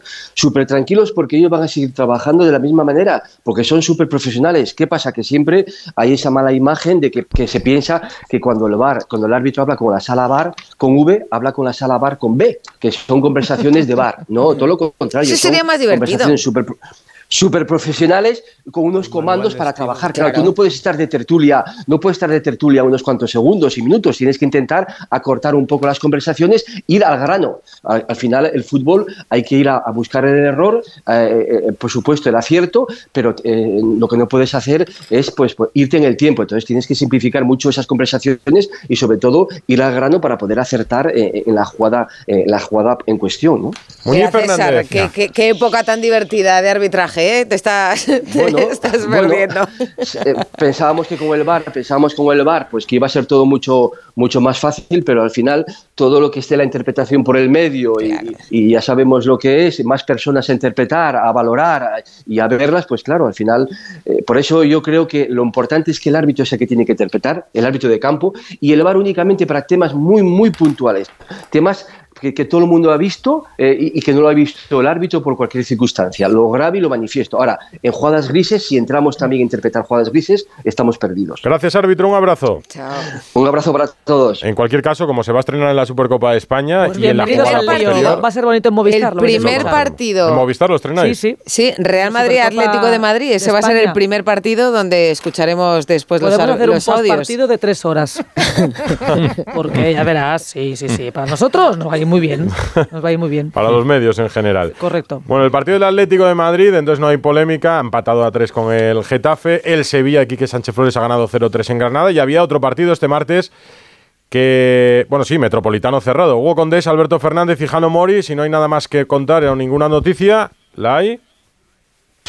No, simplemente por, por finalizar con Ese puff ha sido... que ha terminado Simeone diciendo que lo que le falta al equipo este año, más allá de lo que habéis hablado, que es verdad que le falta fútbol en el medio campo, de hecho ha pedido un medio centro con la lesión de Barrios para lo que se avecina y con Coque jugando todos los minutos, pero aparte de eso, mm, eh, aprender a defender otra vez, ¿no? que, que se están encajando demasiados goles y que hay que mejorar mucho en esa faceta y también me comentan que, y me da mucha rabia por el chaval, que Rodrigo Riquelme está bastante Mm, afectado por esa jugada en el que en el que ha hecho penalti, bueno, involuntario, es una jugada que te tiras, te dan la mano, es penalti punto, pero el chaval está bastante jorobado porque claro, el esfuerzo, el esfuerzo ¿Se ha ido de una llorando? hora. Sí, sí, sí. Bueno, pues, pues se ha metido un pase en el gol de Griezmann fantástico. Fantástico, ha hecho un partidazo, ha jugado por la derecha, por la izquierda. con el tiempo. Sí, sí, pero que además Sí. Antonio ha jugado en derecha, en izquierda, lo ha hecho muy No, bien. no, que es un chico que está haciendo, está haciendo un, un campañón. Ya, pero es verdad que, que, o sea, te pones 3-1 con 10 y dices, esto ya es... El cholo, el cholo, Es el cholo imposible que pretérito, te empate. el cholo pretérito no hubiera permitido eh, eh, un partido tan abierto en el tramo final del encuentro. Es que Green- Greenwood ahí ha entrado como entrado cuchillo en Greenwood, Ha mantequilla, entrado ¿eh? Mayoral, ha entrado la tasa, es decir, es que, es que tenía mucha gente arriba y el Atlético de Madrid cada día, o sea, cada momento iba defendiendo más atrás. Y eso pues le ha perjudicado. Ya se ha ha justificado, ha puesto un asterisco Simeone diciendo lo del cambio de Llorente, que le han obligado a hacer el cambio, pero él tenía otro preparado para defender. ¿Cuándo abrimos el melón de Mayoral Selección? Bueno, lo, lo ha abierto él. Sí, sí. Ah, pues mira, ¿ves? Es que claro. la zona pero mixta. yo también No, pero, pero eso Sí, no, no, es lo un melón, eso aquí, tiene ¿eh? que ser una evidencia, ¿no? Bueno, no, no, no. Lo que pasa es verdad dicho- que yo mucha Máximo goleador español. No, no, lo que pasa es que sorprende yo mucha confianza en que se levantara Mayoral en el Getafe después de mucho tiempo esperándole, pues no, no tenía, ¿no? Y ahora pues eh, pasó de no tenerla a directamente a llamar a Luis de la Fuente, porque Esto es tirar no la puerta abajo. goleadores. Lo dijo, lo dijo Bordalás, también lo reclamó Ángel Torres, ¿eh? que Borja Mayoral tenía nivel para, para estar ya en la selección y que la próxima lista podía estar. Y Edu Rocío del Getafe, pues bueno, salvando el borrón, por llamarlo de alguna manera, de lo de Bordalás hoy, que se ha enterado hora y media antes del partido que no iba a poder sentarse en el que ha banquillo del que ha estado arriba. Bueno, Hasta de a lo arriba. mejor por eso han jugado tan arriba, ¿no? no, No, no, el Getafe es muy, ofensivo. Y quien lo ve este Que año, no, Getafe, que no, es broma, lo es broma. sabe que juega con Esto muchos, es fútbol, muchos delanteros. papá. Espera, que no Es te así. Que sí, que sí. Alberto, que sí, sí, lo he defendido, eh, lo he defendido. Y, y este año está jugando, quien esté viendo al Getafe sabe que este año está jugando muy ofensivo y con muchos Sí, delanteros. sí, o sea sí. que. Y bueno, nada, que y Greenwood es un el- espectáculo, ¿eh? Greenwood, Greenwood es está muy bien. Es muy buen futbolista. Y bueno, van a hacer todo lo posible por intentar quedarse. Es muy difícil porque es una operación económica muy importante, ¿eh? que supondría mucho, pero bueno, vamos a ver, todavía queda mucha temporada para seguir negociando con el United y el Getafe que ha terminado el 2023 en el Metropolitano y lo va a comenzar aquí también porque el día 2 de enero, recordemos, tiene clausurado el Coliseum y va a recibir al Rayo Vallecano aquí, en este mismo estadio. Pues nada, Mira, pues se lo ha dado bien hoy, el, más o el menos. Getafe con Bordalás sancionado en un palco como un chaval, una chavala de 15 años cuando sus padres están de viaje, que aprovecha para salir hasta las 5 de la mañana. Pues eso ha hecho el Getafe. Abrazo Alberto y el Metropolitano, Espínola a todos. Un abrazo para Otro todos. Cerramos el Metropolitano. Y decimos que había ganado el Valencia, 0-1 al Rayo Vallecano en Vallecas. Raúl Granado, muy buenas.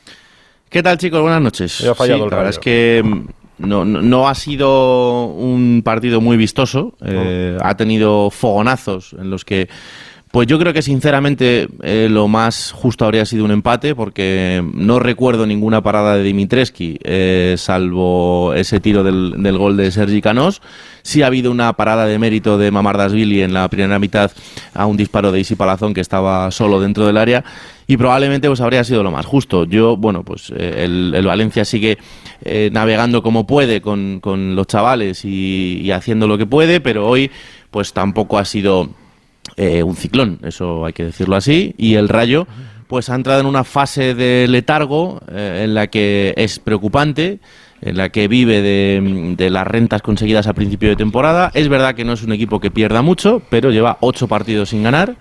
No gana en Vallecas desde el 16 de septiembre, que le ganase al Deportivo Alavés. Y el equipo sigue intentándolo, sigue proponiendo, pero, pero no marca goles. Eh, hoy lo ha intentado Francisco cambiando el sistema y poniendo a dos delanteros, como eh, RDT y Camello. Pues tampoco. Luego ha terminado jugando con Falcao y con RDT. Tampoco ha habido manera. Bueno, eh, es verdad, está atascado y, y lo, lo saben los jugadores, que hoy tenían cena de equipo antes de irse de vacaciones. Hay cierta ansiedad de cara al gol.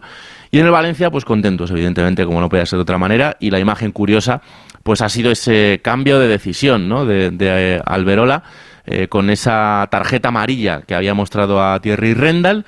Eh, Prieto Iglesias le ha llamado desde el bar, ha ido a ver la imagen y ha cambiado la tarjeta amarilla por una tarjeta roja que, bueno, pues parece que, que a lo mejor está un poco fuera de lugar por la acción en sí.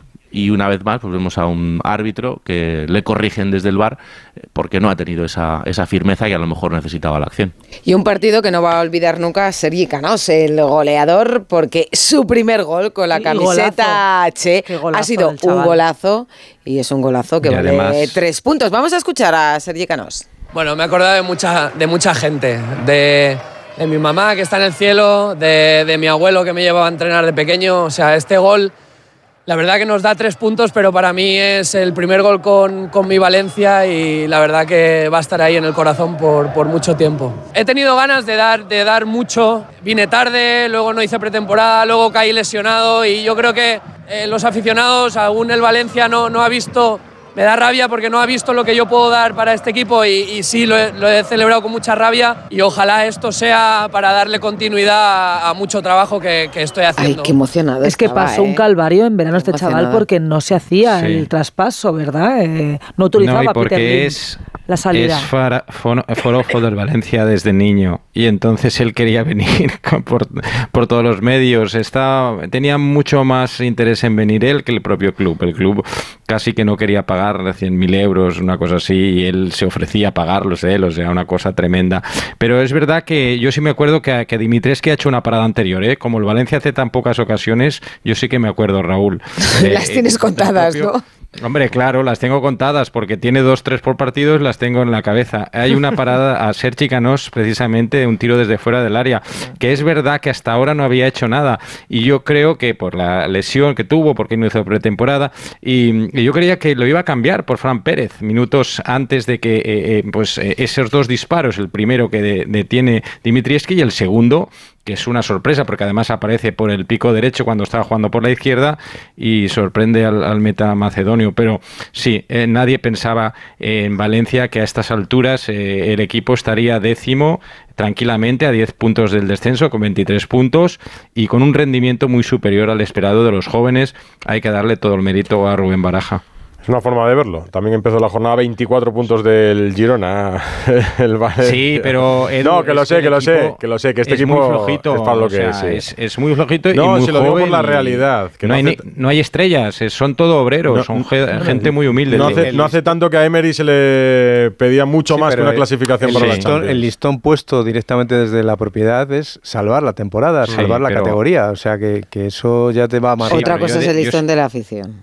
Bueno, pero bien, claro, pero- no, pero yo también. Pero yo creo ver, que, yo creo que tiene mucho mérito porque es un equipo de chavales, Claro, como quien pero dice. ac- acuérdate que Emery tenía a Mata, a Silva, a Villa, Sí, sí, a Baraja, sí, a contexto. Marchena, en fin. Se confirma que Guillamón ha este vuelto equipo. para la causa también, ¿eh? Cayetano. Sí, por cierto- sí, sí, hombre, importantísimo, Guillamón, ¿eh? estudiante de tercero de Ingeniería Biomédica. ¿Qué dices? O sea, Guau. que es un cerebro, sí, sí, y unas notazas tremendas, o sea que...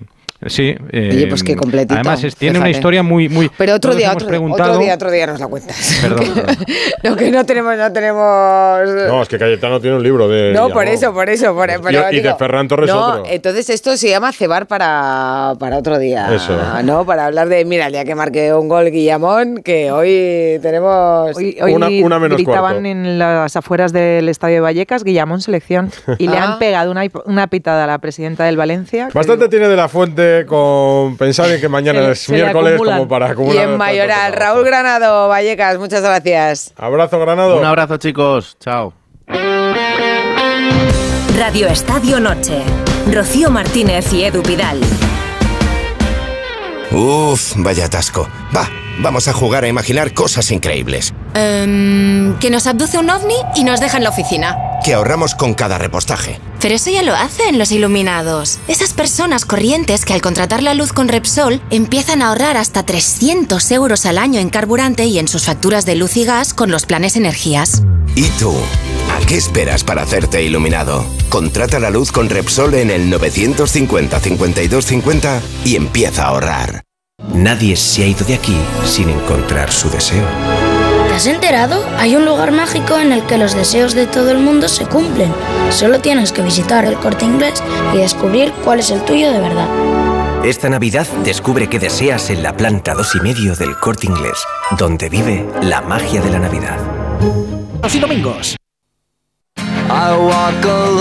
Radio Estadio Noche. Rocío Martínez y Edu Pidal. Amigos de Radio Estadio, un saludo de Oscar desde Las Vegas, en Nevada. Pues nada, desearos una Desde feliz Navidad y gracias porque a los que estamos fuera de, de nuestro país, de nuestra tierra, pues la verdad es que nos hacéis un montón de compañía. Un fuerte abrazo, disfrutar de la vida y nada, lo dicho, que tengáis una muy feliz Navidad y muchísima salud para y próspero año nuevo.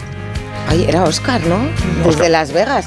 Oye, esto a mí me llega al corazón, de verdad No, porque te lo esto- digo. esto Si llegamos hasta Las Vegas, Edu Pidal. Oye, llega la app de Onda Cero y la web, es la magia de Internet. Pero además es que esto es una labor de servicio público. En realidad somos proletarios de la información al servicio del pueblo.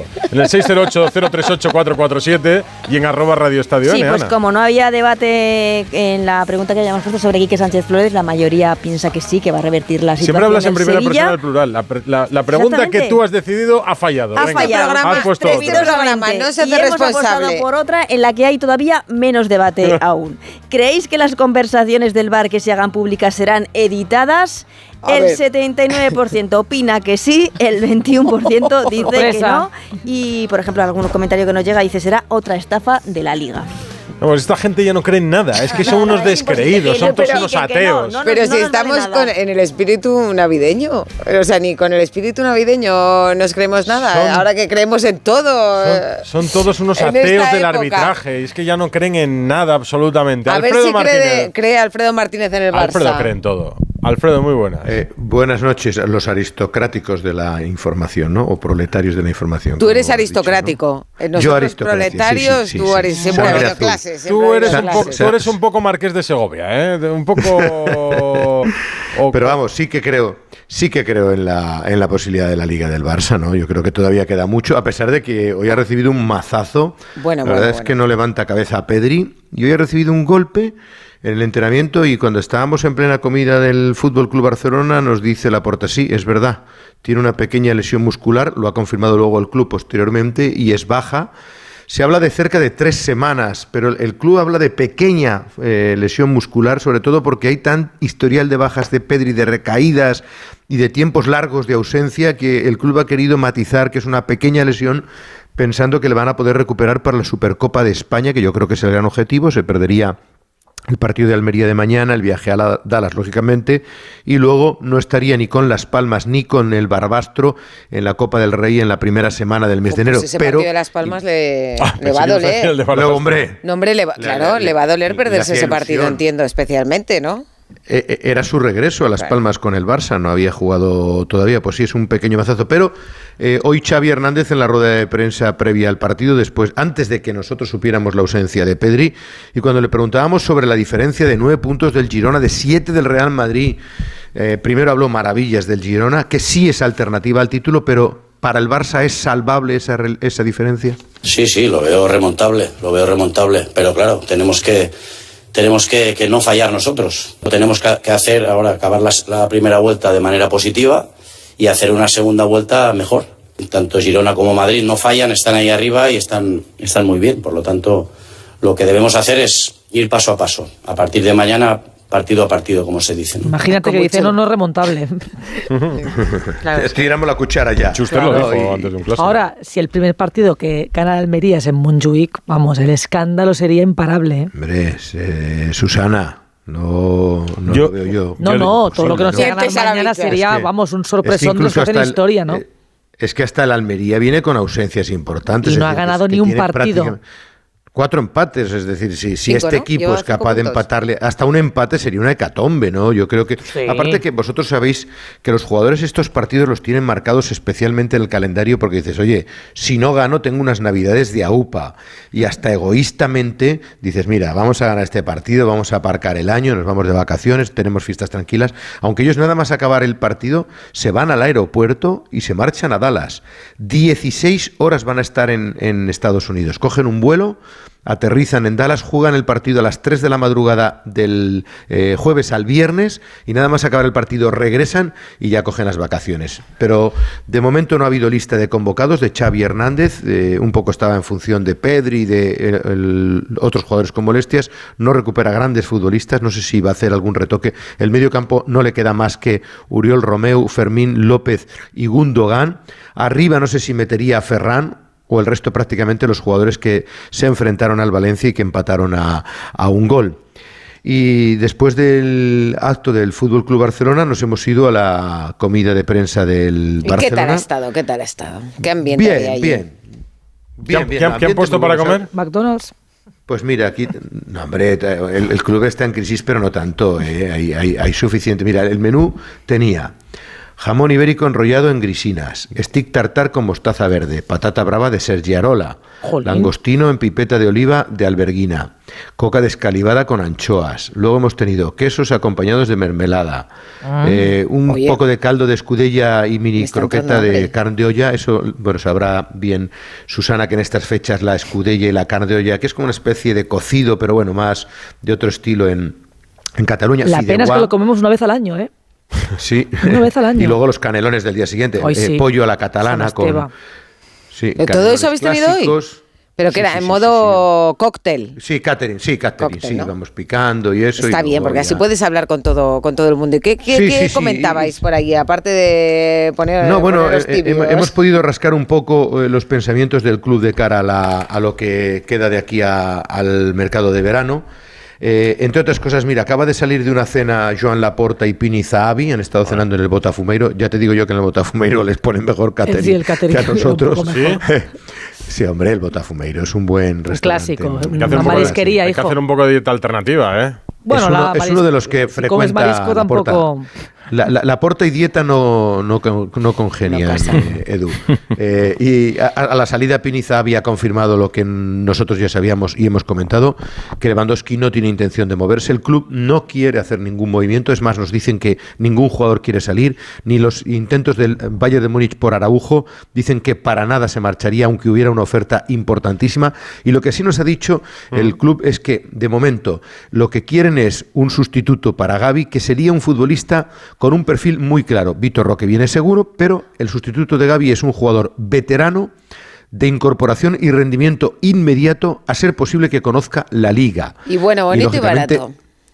Sí, Bueno, pero y sobre todo este detalle, Rocío, que sea veterano, que ya ten- que tenga cierto oficio, es decir, no una apuesta de, de mayor riesgo o una aventura, y, y que evidentemente sea cedido. Ese es el, el perfil que, que busca el club. Al margen Bueno, de todo ello, no pide están- poco. Eh, bueno, sí, sí, a- ante el vicio de pedir está la virtud de no dar, ¿no? Nacio- ¿Nacional o internacional, Alfredo? Mm, Ese perfil no nos lo ha dicho. Dice que tienen varios nombres en cartera, pero sobre todo que, sea un jugador con, con oficio. ¿no? Yo, no, creo que sea ni eh, que tengan definido si es español o extranjero. eh. Tampoco creo que haya tantas opciones. ¿no? Que van a cobrar 5 millones de euros en Dallas. Se había dicho que por ir al bolo los jugadores iban a cobrar 100.000 euros cada futbolista. Fíjate tú, estás hablando de casi un millón y medio, dos millones, los que se dejaría, dice, no, no, no, aquí los 5 millones enteritos van para el club. Ellos no van a cobrar nada. El, eh, por otra parte... Por lo que no no- ganaron eh, con el Shakhtar y con no, pero dicen Pérez, que ya estaba pactado antes, ¿eh? Se dijo que había sido un castigo por no haber ganado en Shakhtar, pero dice el club, o por lo menos esa es la versión del club, que ya estaba pactado antes del Shakhtar haber ido a ese bolo. Que Xavi acabará la temporada pase lo que pase, confianza absoluta en el técnico, no creen que haya ningún problema, ven a Márquez como un sustituto en un hipotético futuro, pero de momento solo piensan en, en Xavi Hernández, que eh, entienden que los jugadores reaccionaron muy bien tras la derrota ante el Girona y que por eso decidieron ir al viaje de Amberes, no creen que hubiera generado ninguna crisis y que eh, esperan también eh, que la Superliga les dé el visto bueno, el fallo que se va a producir pasado mañana, ¿sabéis? El día 21. El jueves. Sí, bueno, y es, que a es un día muy importante, ¿eh? Y que a partir de ahí ellos creen que los clubes Barça y Madrid van a, igual- a hablar de igual de tú a tú a la, a la UEFA y negociar en un futuro. La temporada que viene no, pero dentro de dos temporadas creen que si el juicio les falla a favor, que creen que sí, que va a impedir el monopolio de la UEFA, a partir de ahí el resto de los equipos se van a subir al carro y me dicen que incluso creen que los ingleses, recordáis que creían que los aficionados ingleses iban a ser muy reticentes, creen que también se subirán al carro y estarían a favor de, Hombre, de esta Superliga. egoístamente es el Barça el más interesado. Recibiría ingresos que, que no espera, ¿no? Además, Bueno, todos, es la misma, ¿no? es la misma Susana, info. el, el Barça el más necesitado, más que interesado. Re- respecto a esto, yo creo que todos. Alfredo, el jueves hay cuatro partidos. Hay un Betis Girona, un Cádiz Real Sociedad, un Mallorca Osasuna y el Deportivo Alavés Real Madrid. Y a mí me dicen que en esa línea que tú apuntas de la porta y, y no me viene por vía Barça, creen que Hmm. o, o suponen que la sentencia no va a ser todo lo favorable que les gustaría a, a la liga. Y por eso la liga está preparando para el jueves eh, una iniciativa con los equipos que tienen partido, una acción contra la Superliga. Eh, no han dado demasiados detalles todavía, Bueno, supongo que para tiros, que no eh, se Edu. filtren, pero los equipos que... tienen partido el sábado son ocho, eh, preparan algún tipo de acción de oposición a la Superliga. El No, jueves. No, no el Real Madrid. Eh, los Vitoria. jueves, sí. Los, los que juegan el jueves. Pero la información Jueves, que tengo es exactamente la misma eh, que la de Alfredo, que Madrid y Barça están bastante contentos por la posible resolución que vaya a haber el Mm. jueves. Pero mm, sí. eh, No por la inmediatez, porque no va a ser algo de ya. En, to- en ¿Quién todo se va a caso, no, en eh? todo Que caso no no, es tan fácil, en eh? todo caso no va a ser Todos un los espaldarazo. equipos que no ¿eh? tengan un estado detrás. Sí, en todo caso no va a ser un espaldarazo, Ya sino a ver en Inglaterra. Y ¿eh? los que tengan un estado detrás también. no esperan un espaldarazo tampoco los pues. equipos, el Madrid y el Barça. No, no, lo pero- esperan, pero, sí esperan una sentencia que en, en el digamos en el término medio pues, apunte más a No, que impida el monopolio. Claro, que es que si la sentencia les impide el per- les monopolio más allá. sentarse a negociar. Exacto, Eso es. te obligas en, Sí. exacto, es que esa es la clave y yo y, y por lo que a mí me dicen, eh, lo que manejan ambos clubes es que van por ahí la, la sentencia. Pues algún club estaba preparando alguna, imagina de, por ejemplo, clubes saliendo con una, los equipos saliendo con una camiseta. Que no la los Superliga. equipos. Es que puede ser un cambio tremendo Ah, claro, en pero el si fútbol, Europa ¿eh? te dice Entonces, que hay un monopolio y que hay que sentarse a Ah, y negociar, luego, sí, cambia como todo. cuando la guerra de Ucrania y... Es que ni siquiera ya sería posible que la Premier, por ejemplo, aquello que dijeron que iban a hacer firmar a sus clubes, que solo Ujú. podrían tal, ya tampoco es posible, porque es que al final va a haber una sentencia que, es- que sienta jurisprudencia. ley, sí. Exacto. No sé. El jueves Veremos, lo sabremos. Eh, Bueno. Como hay jornada mañana y hay jornada el jueves, no nos vamos a aburrir. También la Renfe era un monopolio. Mira ahora, Wigo, Yigo, Yayu. y Pero mira, en Telefónica vuelve a entrar para el- todos, ¿no? En Telefónica vuelve a entrar el Estado. Si aquí pasos atrás se pueden dar Y siempre. Lo, lo de Pedri es tremendo, ¿eh? Tremendo, Sí, sí, tremendo. mala suerte que tiene, mala suerte que tiene el chaval. A ver Bueno, si el problema es si no va a ser algo más que No, mala no, suerte es que ya, hoy ¿eh? he visto la tele eh, y tres médicos diciendo lo mismo en tres sitios. O sea, que se juega demasiado, que las pretemporadas no existen, que es la base física, y, y los entrenamientos tampoco, porque hay partidos todo el rato. claro. Entonces no hay que ser médico para del- saber Son lo del cómo viaje- falla. prepartido. Pues lo del viaje a Dallas me parece una barbaridad. Tan. eh, Desde todos los puntos de vista. Estamos hablando de, de tantísimas lesiones y tan graves y, y lo exprimidos que están y los Cambio exhaustos que llegan. Y, y ahora en vacaciones que necesitan desconectar, no solo físicamente, sino también emocionalmente, y se los llevan a Dallas a una paliza tremenda. No, es que además verdad. queremos que jueguen todo y encima que jueguen bien. O sea, es imposible. Tú coges al Madrid y al Barça y en menos de dos meses, ahora cuando volvamos de fiestas, pueden jugar 17 partidos en menos de dos meses, ¿no? Con la Copa, cada tres días. Te tienes que resentir por fuerza.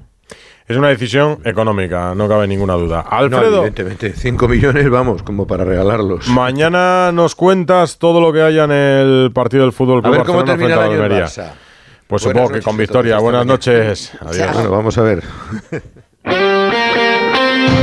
Radio Estadio Noche. Rocío Martínez y Edu Pidal. Si juegas a la lotería estas navidades, no olvides asegurar tu premio en la guinda, la app de lotería que te ofrece el único seguro del mundo que te devuelve los impuestos del premio para que te lo lleves enterito. Solo para premios superiores a 40.000 euros. Juega con responsabilidad mayores de 18 años. Seguro ofrecido por Beco 1987. Más información en laguinda.app. Esta Navidad, Vision Lab te regala los cristales en monturas de todas las marcas. Elige tu montura de cualquier marca y te regalamos los cristales. Más info en visionlab.es. Esta Navidad, nuestro equipo de campeones quiere seguir petándolo. Por eso te van a ayudar a encontrar el regalo perfecto. Y es que por ser de mi Movistar tienes hasta 5 dispositivos: tablets, smartphones, auriculares, smart TVs, con hasta un 40% de descuento para que los regales a quien tú quieras. Te mereces una Navidad mejor. Infórmate en el 1004 tiendas o en movistar.es. ¿Te preocupa el trabajo? Tranquilo, toma Ansiomet. Ansiomet con triptófano y asuaganda te ayuda en periodos de tensión en el trabajo. Venga, que tú puedes. Ansiomet de Pharma OTC. Por primera vez en España, 20 de las mejores voces de la historia de la voz vuelven. ¿Qué es esto? Para una batalla épica. Un espectáculo, una fantasía. ¿Quién será la mejor voz de todas las voces? Dejen que el corazón lo diga todo porque ellos merecen estar aquí. La voz All Stars. El viernes, audiciones a ciegas a las 10 de la noche en Antena 3. La tele abierta. Radio Estadio Noche. Rocío Martínez y Edu Pidal. Están Rocío y Susana aquí de discusión. Hombre, es que no, no, no de discusión, no. De, digo que es que no ha sido el del Metropolitano el único 3-3 de, de la noche. Que nuestros equipos han empatado a tres también. Bueno, el español y el Burgos. Un milagro que siga siendo el equipo. Oye, que ha sido, ha sido un partidazo, ¿eh? Sí, bueno. Pero luego, en la conclusión, el español no gana ni metiendo tres goles en casa. Es que es un horror. Es que estamos on fire, Susana, que llevamos ocho partidos invictos, estamos, eh, hemos cogido la ola, hemos cogido la ola. No, no, muy bien, muy bien. El español, Ya. en cambio, lleva encajados 93 entre la pasada temporada y esta. 93 goles encajados. Es imposible Ah, no puede salir todo bien permanecer en primera o subir. Susana, Imposible. ayer estás en la gala de las con Griezmann, Ay, por favor, por favor, con Luka por favor. Modric. Claro, ayer, bueno, Por- Susana hay Guas que- con hay que compensar. Modric. Mm. ya llega el mes de enero y claro, se va a hablar de eso. Yo no sé qué piensas tú, yo no, pie, no sé qué piensa eh, el Real Madrid, qué piensa Ancelotti, pero yo te renovaba 10 años más. Si quieres jugar, juegas. Que no, no juegas. Que quieres viajar, viajas. Que no, no viajas, ¿no? Bueno, muchas gracias.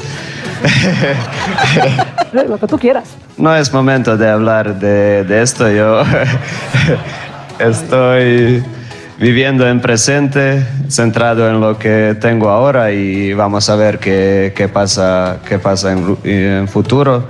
Intento disfrutar cada día, cada entrenamiento, cada partido y luego veremos qué, qué pasa en futuro. Pero tu ánimo, tu ánimo cómo está. o piensas también en Arabia? Mi ánimo es muy bueno. Estoy disfrutando, de, como te he dicho, de cada momento. Estoy en el mejor club del mundo y cómo voy a estar eh, de ánimo. Anda, que se equivoca. Su- su- Susana es de las mías, la renovaría 10 No, años. Que haga lo que quiera. Que le he dicho, si quiere ir, que vaya, que no me despierto, uy, mm, me duele la espalda, pues no, no, no vayas, que decida él. No le veo, ¿eh? De todas formas, A partir de junio no lo ves. le veo en. Arabia. Fíjate. ¿En. Arabia? Sí. Yo también lo veo en Lo veo Arabia, en Arabia, sobre todo por cómo, bueno, por cómo, Por cómo va la temporada. y la respuesta que te da en otra circunstancia hubiera sido tajante. Se ha pillado demasiados enfados con el Mister y eso no es muy habitual en su carácter. Pero porque él ya le preguntó al mister este verano, ¿no? Eh, Mm, si, sí, si- sí. si creía que podía continuar, si iba a contar Bueno, pero con se lo- él, pero- y dijo pero- que sí, rechazó a Arabia y cuando... No, pero, pero, se- pero se lo preguntó casi como eh, por convencerse él mismo, porque la decisión de Modric era seguir en Madrid. Y lo que le pregunta a Ancelotti es, ¿voy a seguir teniendo minutos? ¿Voy a seguir siendo importante o, o hago el tonto tomando esta decisión? La prioridad de Modric era seguir en Madrid. Sí, sí. Ahora todo se prepara para que incluso en esta situación de lesiones que tiene el Madrid, y Modric va a ser muy importante y va a jugar muchos minutos, acabará la temporada y aunque la acabe aquí, ganando la. Champions o ganando la Liga y siendo importante, yo creo que en su cabeza ya está el final de una etapa. Y en la del club también. Sí, yo también. Yo también lo veo. Creo que este va a ser el último año y puede haber espantada. Pase lo que pase, ¿eh? Sí, sí, O sea, sí, sí. Otros años la situación es reconducible para muchos, para Lucas Vázquez, para el propio Modric. Yo creo que este año, pase lo que pase, lo tienen claro. Mm. Lo que pasa que, bueno, es, es, es un tipo tan especial, ¿verdad? Ayer recibió el premio al, al mejor centrocampista de la década y, y, y me parece poco, la década, ¿sabes? Es que, al- además, un tipo, un jugador El del Madrid, día- que en una gala Contra el de deportes, perdona, Cayetano, se quede hasta el final, Mm. que llegue y se quede hasta el final, yo no lo he vivido nunca. ¿eh? Porque es exquisito Nunca. en las formas. Los jugadores del Madrid llegan, reciben premios y se van. Lo fue siempre, también en las galas. Fue muy agradecido siempre con lo bueno que le dio el fútbol y que él se mereció durante muchos años. Alberto Pereiro, muy buenas. ¿Qué tal familia? ¿Cómo estáis? Muy buenas. ¿Cómo lo ves tú? Eh, bueno, pues lo veo igual que tú.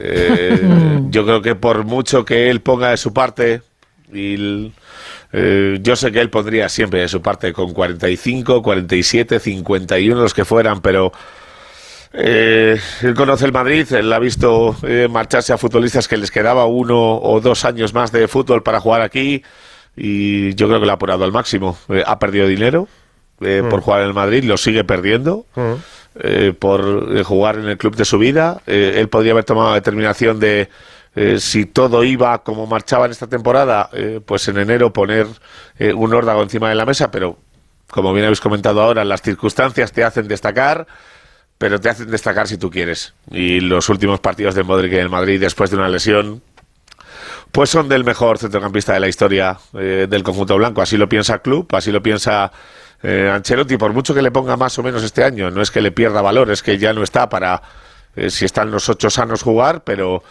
pues ahora hay que sacar castañas del fuego y él lo va a hacer, seguro. Pero- y ha ¿sabes- mejorado su actitud y la del cuerpo técnico. Modric llegó con 27 años del Tottenham. Era joven, pero tampoco era un niño.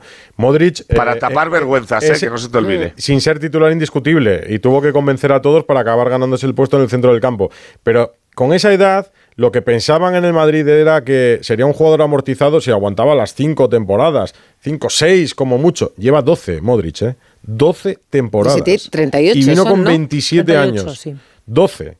Y es que hace cuatro días acaba de ganar una Champions con el Madrid todavía. O sea que es que no ha estirado su carrera. No, pero decirme un centrocampista en la historia del Madrid que sea mejor que él, uno solo. No, sí, es que eh, te puedes ir al último partido. que no lo hay, ¿eh? Al último partido, con 38 años, el otro día, el partido del Villarreal, hace un partidazo. Y Ya, luego es que eh, hace cosas es que como ese lo- pase. eh, eh, pero pero hace lo cosas compro, como ese pero pase este a año no ha hecho partidos así.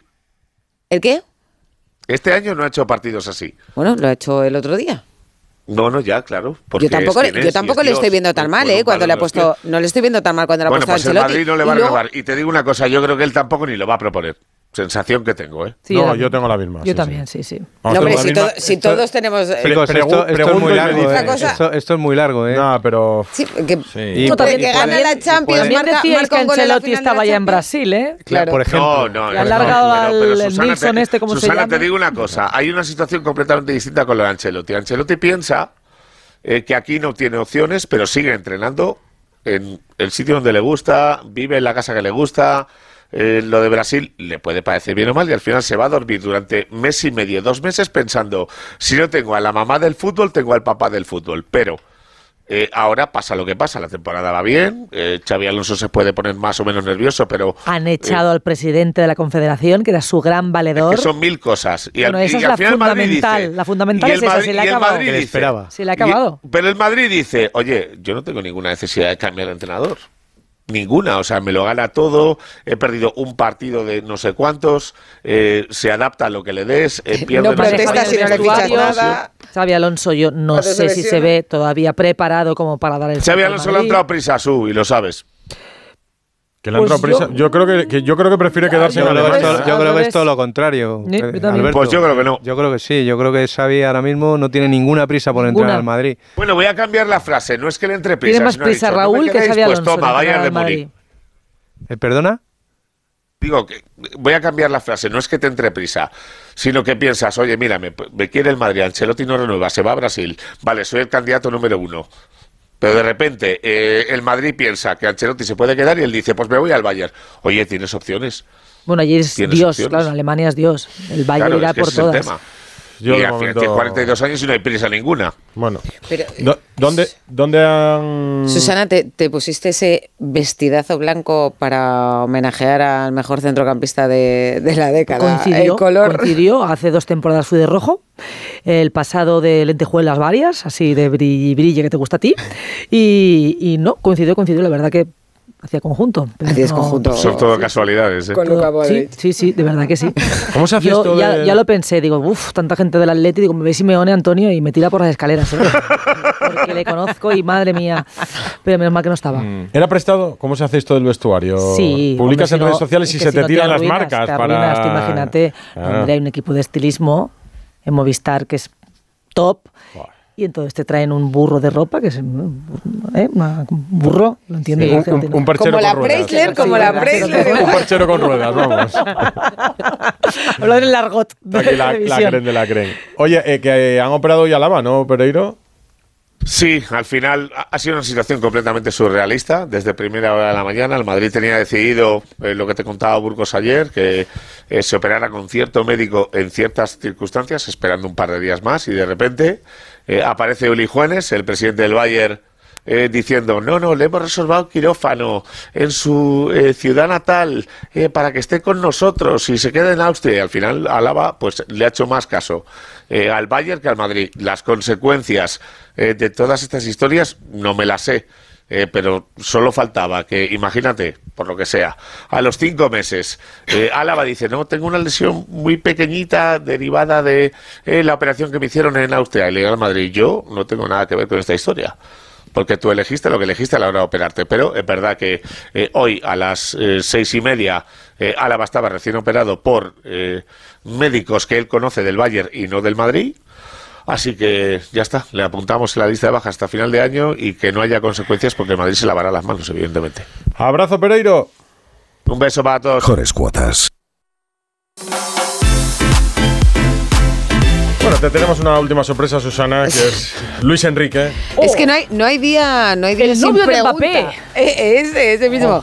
No hay día sin pregunta a Luis Enrique sobre Mbappé, que parece que está la cosa un poco tensa. Pues, pues ha destensado la cosa, ¿o no? A ese Luis Enrique. La misma de siempre. Diría perfecta. No somos novios, pero casi. Más que nada porque él no quiere. Y con Kylian desde el principio es una persona muy cercana, muy bromista, siempre sonriendo. A mí me gusta también eh, la broma y, y el tener una relación cercana y es una relación muy buena. En Francia Ha no se lo activado, activado el modo tweets. La ¿no? prensa Francia no se lo francesa. creen y yo tampoco si le estaba dando palos hace nada porque no defendía y obviamente eso Mbappé no lo permite públicamente. No, dice la prensa francesa que están a matar. Claro que están a matar. Pues a saber, ahora quedan 12 días para que quede libre Mbappé. ¿eh? Para mí es la traca final. Tiene unas ganas. Si no viene ahora, no viene nunca. No, No, eso está está, claro. claro. Tiene unas ganas, Eso Antonio de volver con el debate de si viene Mbappé o no, ¿verdad? Te quedan dos semanas. Parece que es de apasionante. Tranquilidad. Dos por semanas. Cuarto ¿No te año, gusta? por cuarto año consecutivo. Te parece divertido, ¿no? No, me parece distraído. Pero bueno, ¿tú crees que, va- también, crees que va a caer o no?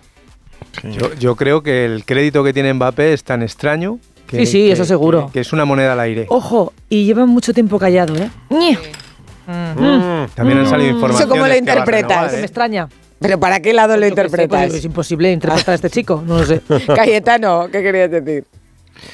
No, hombre, que, que es verdad que le ha tomado el pelo al, al Real Madrid durante mucho tiempo. Lo que pasa es que si viene, eh, el- todo el mundo estará encantado porque son fuera de serie y, la gente se olvida de eso y va a disfrutarlo. Eso está claro, pero él no se ha portado bien. No, es verdad. Desde que le tomó el pelo es verdad que también ha perdido un mundial y varias Champions, pero no le ha ido muy bien a Es Mbappé, cierto, ¿eh? es cierto que es ahora, ahora o nunca, pero que yo creo que esta vez va a tener que ser él quien ponga más de su parte, ¿no? Cayetano- Esto es como tú rompes con alguien y luego quieres volver. Pues tendrás que ser tú, ¿no? Que Como se- el torero este. El torero este Ah, del que hablábamos el se otro día. está, se- está en ello, está en El ello. está- No sabemos qué ha vuelto a pasar, ¿no? está- ¿En está- serio habláis de ahora de Isabel. Estuvimos un programa ¿Cómo se entero. llama? Juan Ortega. Fue nuestro hilo conductor del programa, Natalia. ¿No sabes, Edu? Yo, eh, Porque hubo gente que o estuvo en la boda o conocía a la gente de la ¿En boda. serio? ¿De, Sí, este programa? teníamos información Ese de día me lo perdí. No, gente que conocía a alguien que había estado. No, te- información de primera mano. A mí te digo una cosa, me hubiera encantado estar. ¿En la boda? boda? Sí. La no boda. Pero invitada, dices. Claro, o sea, a mí me gusta Ah. estar donde pasan las cosas. O sea, para Sí, que pero, en una pero boda no pagando el regalo, a mí no, vamos. ¿Dónde ¿Qué ha pasado con el regalo? Pasa a ti. Susana, y que hubieras dicho, venga, por lo menos la fiesta, el convite, la música lo aprovechamos, ¿no? Hombre, pero eso pasó, ¿eh? Claro. La música no sé, pero la comida, algunos. ¿Comieron? sí. Yo creo que no se llegó Sí, a hacer. sí, sí. Aprovechamos la todo Voy a todo contar una cosa familiar. Yo fui a una boda de mi primo y al inicio del banquete la novia se puso enferma y se tuvieron que ir los dos novios. Y entonces tuvimos una boda solo con Eso no lo había familia escuchado nunca. Había tengo escuchado gente que se ha separado en la luna de miel, eso sí. Además cercana, ce- gente cercana. Antonio, Pero dices. nada más. 1 y 25. Siempre recurrís al mismo. Cayetano Ross, Antonio. No, Antonio Sando. Antonio Sand. No es Antonio Sand. Susana Guas. Por cierto, Natalia Torrente. pero sale, o sea, eh, os tenéis que ir de aquí escuchando lo que vamos a contar, porque os vamos a contar dónde vamos a estar Edu y yo mañana. Vais a flipar. ¿Dónde? ¿Aquí? Ah, sí. Vais a flipar. Ale, Bueno, pues buenas nos quedamos noches. escuchando. Buenas noches. Buenas y noches. feliz Navidad. Feliz Navidad. ¿Vais a casar o algo? Años.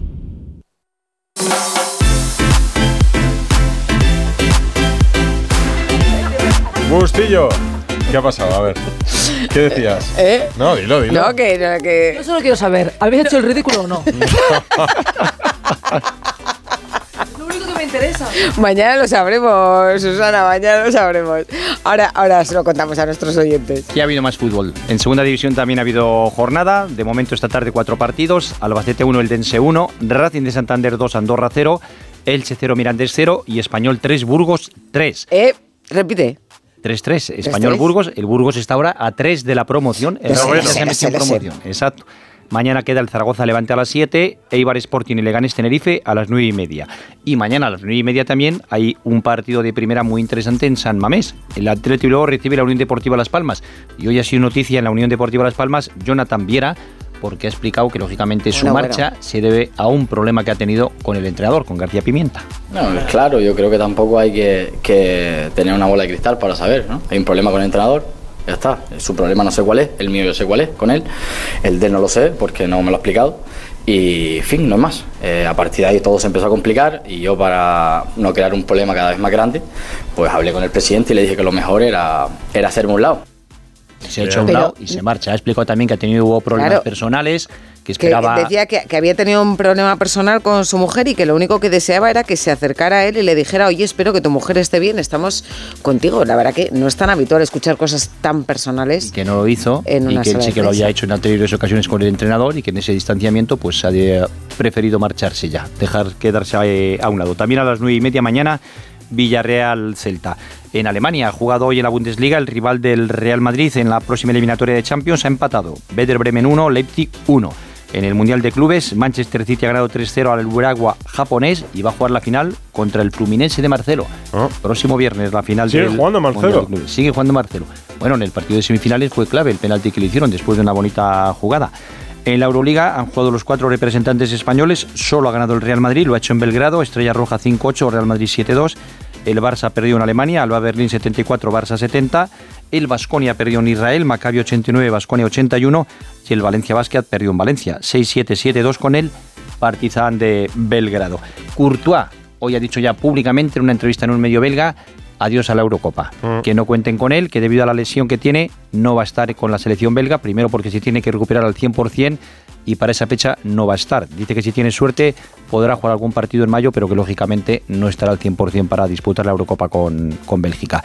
Y esta tarde se ha presentado la Vuelta Ciclista a España del 2024. Ay, te- tengo un etapón. en Nueve finales también. en alto. Vuelven los, blanco. vuelven los lagos de. Covadonga. Empieza en Lisboa, 17 de agosto, y además lo hace con una crono de 12 kilómetros. Tiene tres días, los tres primeros en Portugal. Nueve llegadas en alto que decías, entre ellas al margen de los lagos, Picón Blanco, Penúltima. Huitu Negro, o sea, una Etapa, etapa... 20, Picón Blanco, en Es- Espinosa de los Monteros, una zona de Burgos en el norte muy bonita, muy verde, y donde la última vez que estuvo la vuelta estuve yo y había una niebla tremenda. Pasa por nueve comunidades autónomas. Mucho empieza- norte, mucho norte, poco levante. En España en- entra por Extremadura, luego Andalucía y el lunes hay primer lunes descanso y se va ya a Galicia. Luego ya, como dices, mucho norte, Asturias, Cantabria. Vitoria. Empieza el 17 de agosto. Y otra de las grandes novedades, termina en Madrid con una crono. O sea, la vuelta se puede decir en una crono, igual que este año el Tour, la vuelta se puede decir en una crono de 21 kilómetros. O sea que atención, espectacular la vuelta que ha presentado hoy Javier Guillén siempre innovando. tendremos Es ocasión un- de hablar es de un genio. En una es crono perdió. Purito un Giro en el año 2013, en Milán. Allí se le fueron todas las opciones, por 13 segundos, contra Hesjedal. Y por 8 segundos lo perdió Fiñón con Lemon, ¿no? También en Yo ahí no había nacido. Bustillo. Pues deberíamos haber dicho con la F. Creo que en el año 89. Con la F, ¿quién perdió la vuelta? Porque, ¿qué vamos a hacer mañana? que mañana- Con la P, ¿quién va Pidal. mañana a pasar palabra? Mañana vamos a pasar palabra. Pidal. Pidal y Mira, mira cómo suena, mira cómo suena. Ay, ay, ay, yo me estoy oyendo la música y me estoy poniendo nerviosa. Pues que mañana... no? Ponte el Spotify esta noche, mira a ver las canciones, mañana a ver si las Guau, aciertas. Las canciones Yo que se me dan fatal. Tengo un reto. Es el programa que siempre ven mis. que, veía- que ve mi abuelo, que veían mis abuelos. Y yo con no hacer el ridículo ya me conformo. O sea, con salvar el día, yo Yo firmo va- salvar mira, el día. yo voy a ir por segunda vez, pero... Pero mira, esta vez voy a... No, a mí lo que peor se me da es la canción. Eso es en lo que estoy nervioso. O lo de que- cantar pues es un yo- yo desastre. me estoy poniendo nerviosa ya. Bueno, que mañana vamos a ver a Roberto Leal en Pasapalabra en Antena 3. Bueno, mañana pasado y pasado, ¿eh? Que vamos hasta... Nos aguanta entre el programa. Bueno, si nos portamos bien mañana, digo yo. aquí en Radio Estadio Noche y antes habrá Radio Estadio desde las Portaros 6 y bien. 5 con Edu García. Intentaremos Mucho dejar el Cero. pabellón de Radio Estadio Noche Mañana alto. lo comentamos. Pero nos van a poner en equipos diferentes, que ganen mejor. Bueno, pues pedimos lo contrario. No son horas.